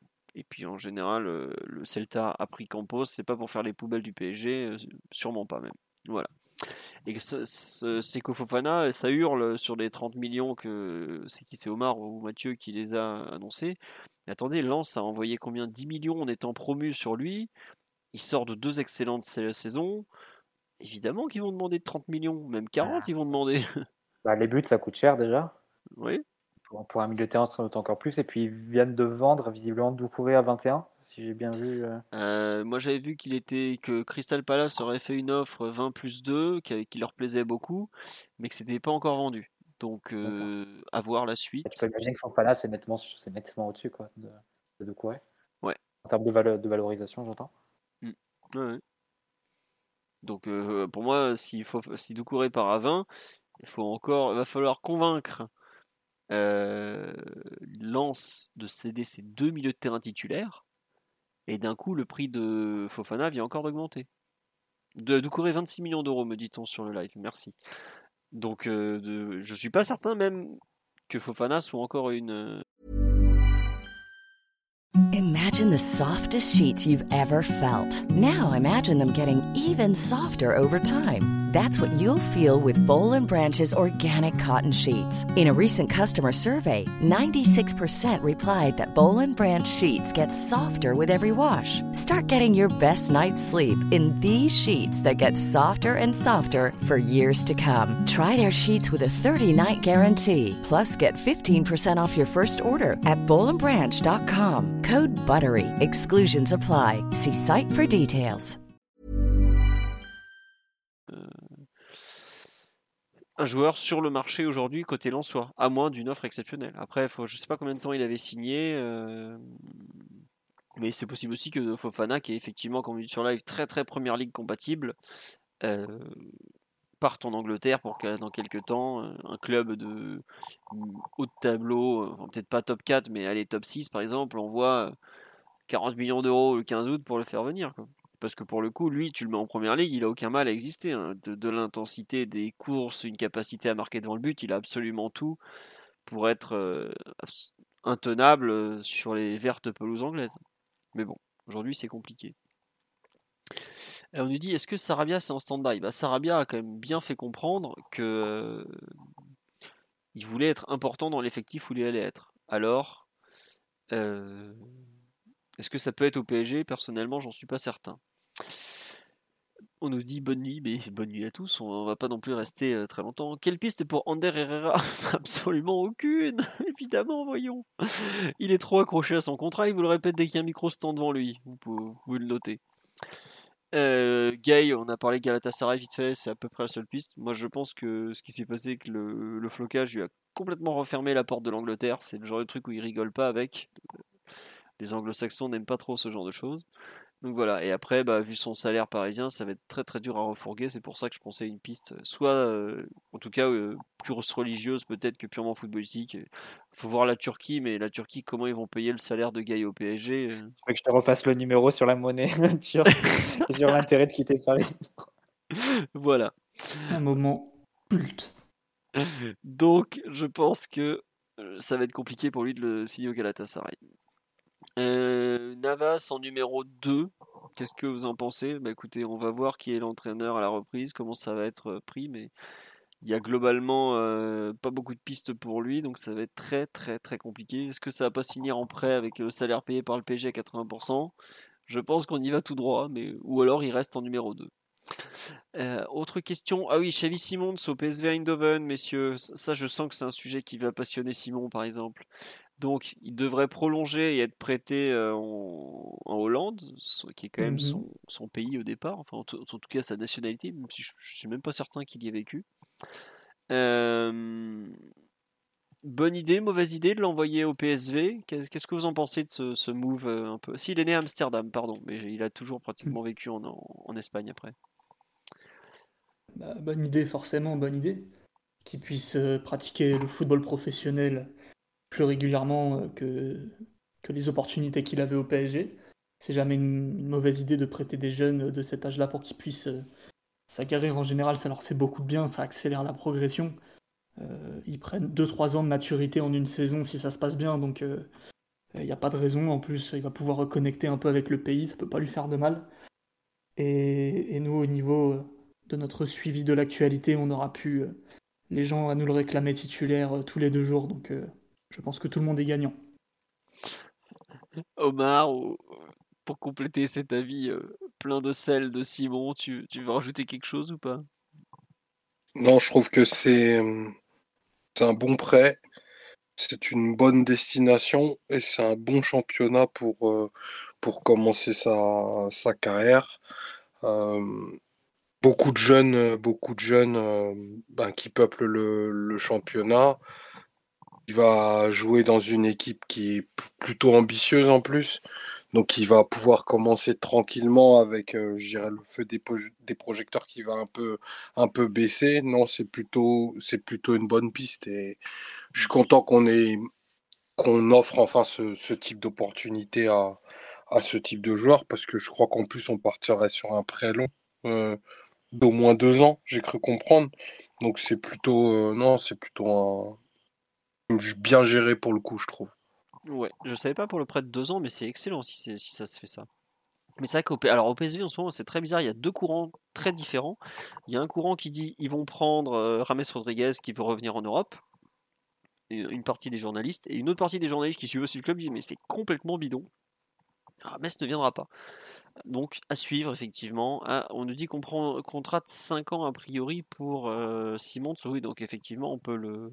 Ce serait pas mal de le prêter 2 ans où il pourra enchaîner les temps de jeu et même s'il est un peu malin, euh, il se place super bien en vue de l'Euro 2024. S'il fait deux bonnes saisons au PSV, il y est. hein. On va pas faire Mais c'est une semblant. grosse équipe, euh, le PSV. hein. Bah oui, oui, non, Peu connu chez nous, mais ils finissent le championnat euh, à deux points de l'Ajax, qui pour le coup euh, enchante tout le monde et fait toujours des, de très grosses prestations en général sur la scène européenne. PSV était juste derrière en championnat, certes avec une identité un peu différente, mais, mais non, c'est pas, euh, il va pas aller s'enterrer. hein. C'est clairement euh, Ah non, c'est un compétitif pour lui. C'est très compétitif. Il va être entraîné par Ruud van Nistelrooy, ce qui est quand même pas n'importe qui. hein. Faut, voilà. Mais euh, en tout cas, non, c'est, je, trou- je trouve l'idée, la destination, le tout parfait. Vraiment top.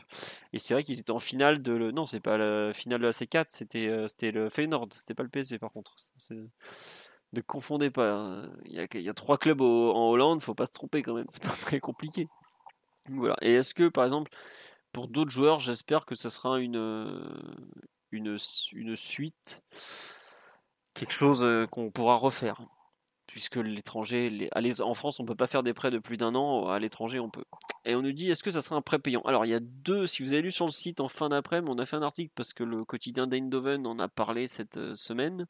Il y a deux options qui sont négociées, soit euh, prêt où on paye selon le nombre de un peu de minutes de titularisation, comme on a fait ce- cette année avec euh, Kalimundo à Lens. Donc plus ils l'utilisent, plus on va leur filer du fric. Techniquement, on paye pour qu'ils nous le fassent jouer.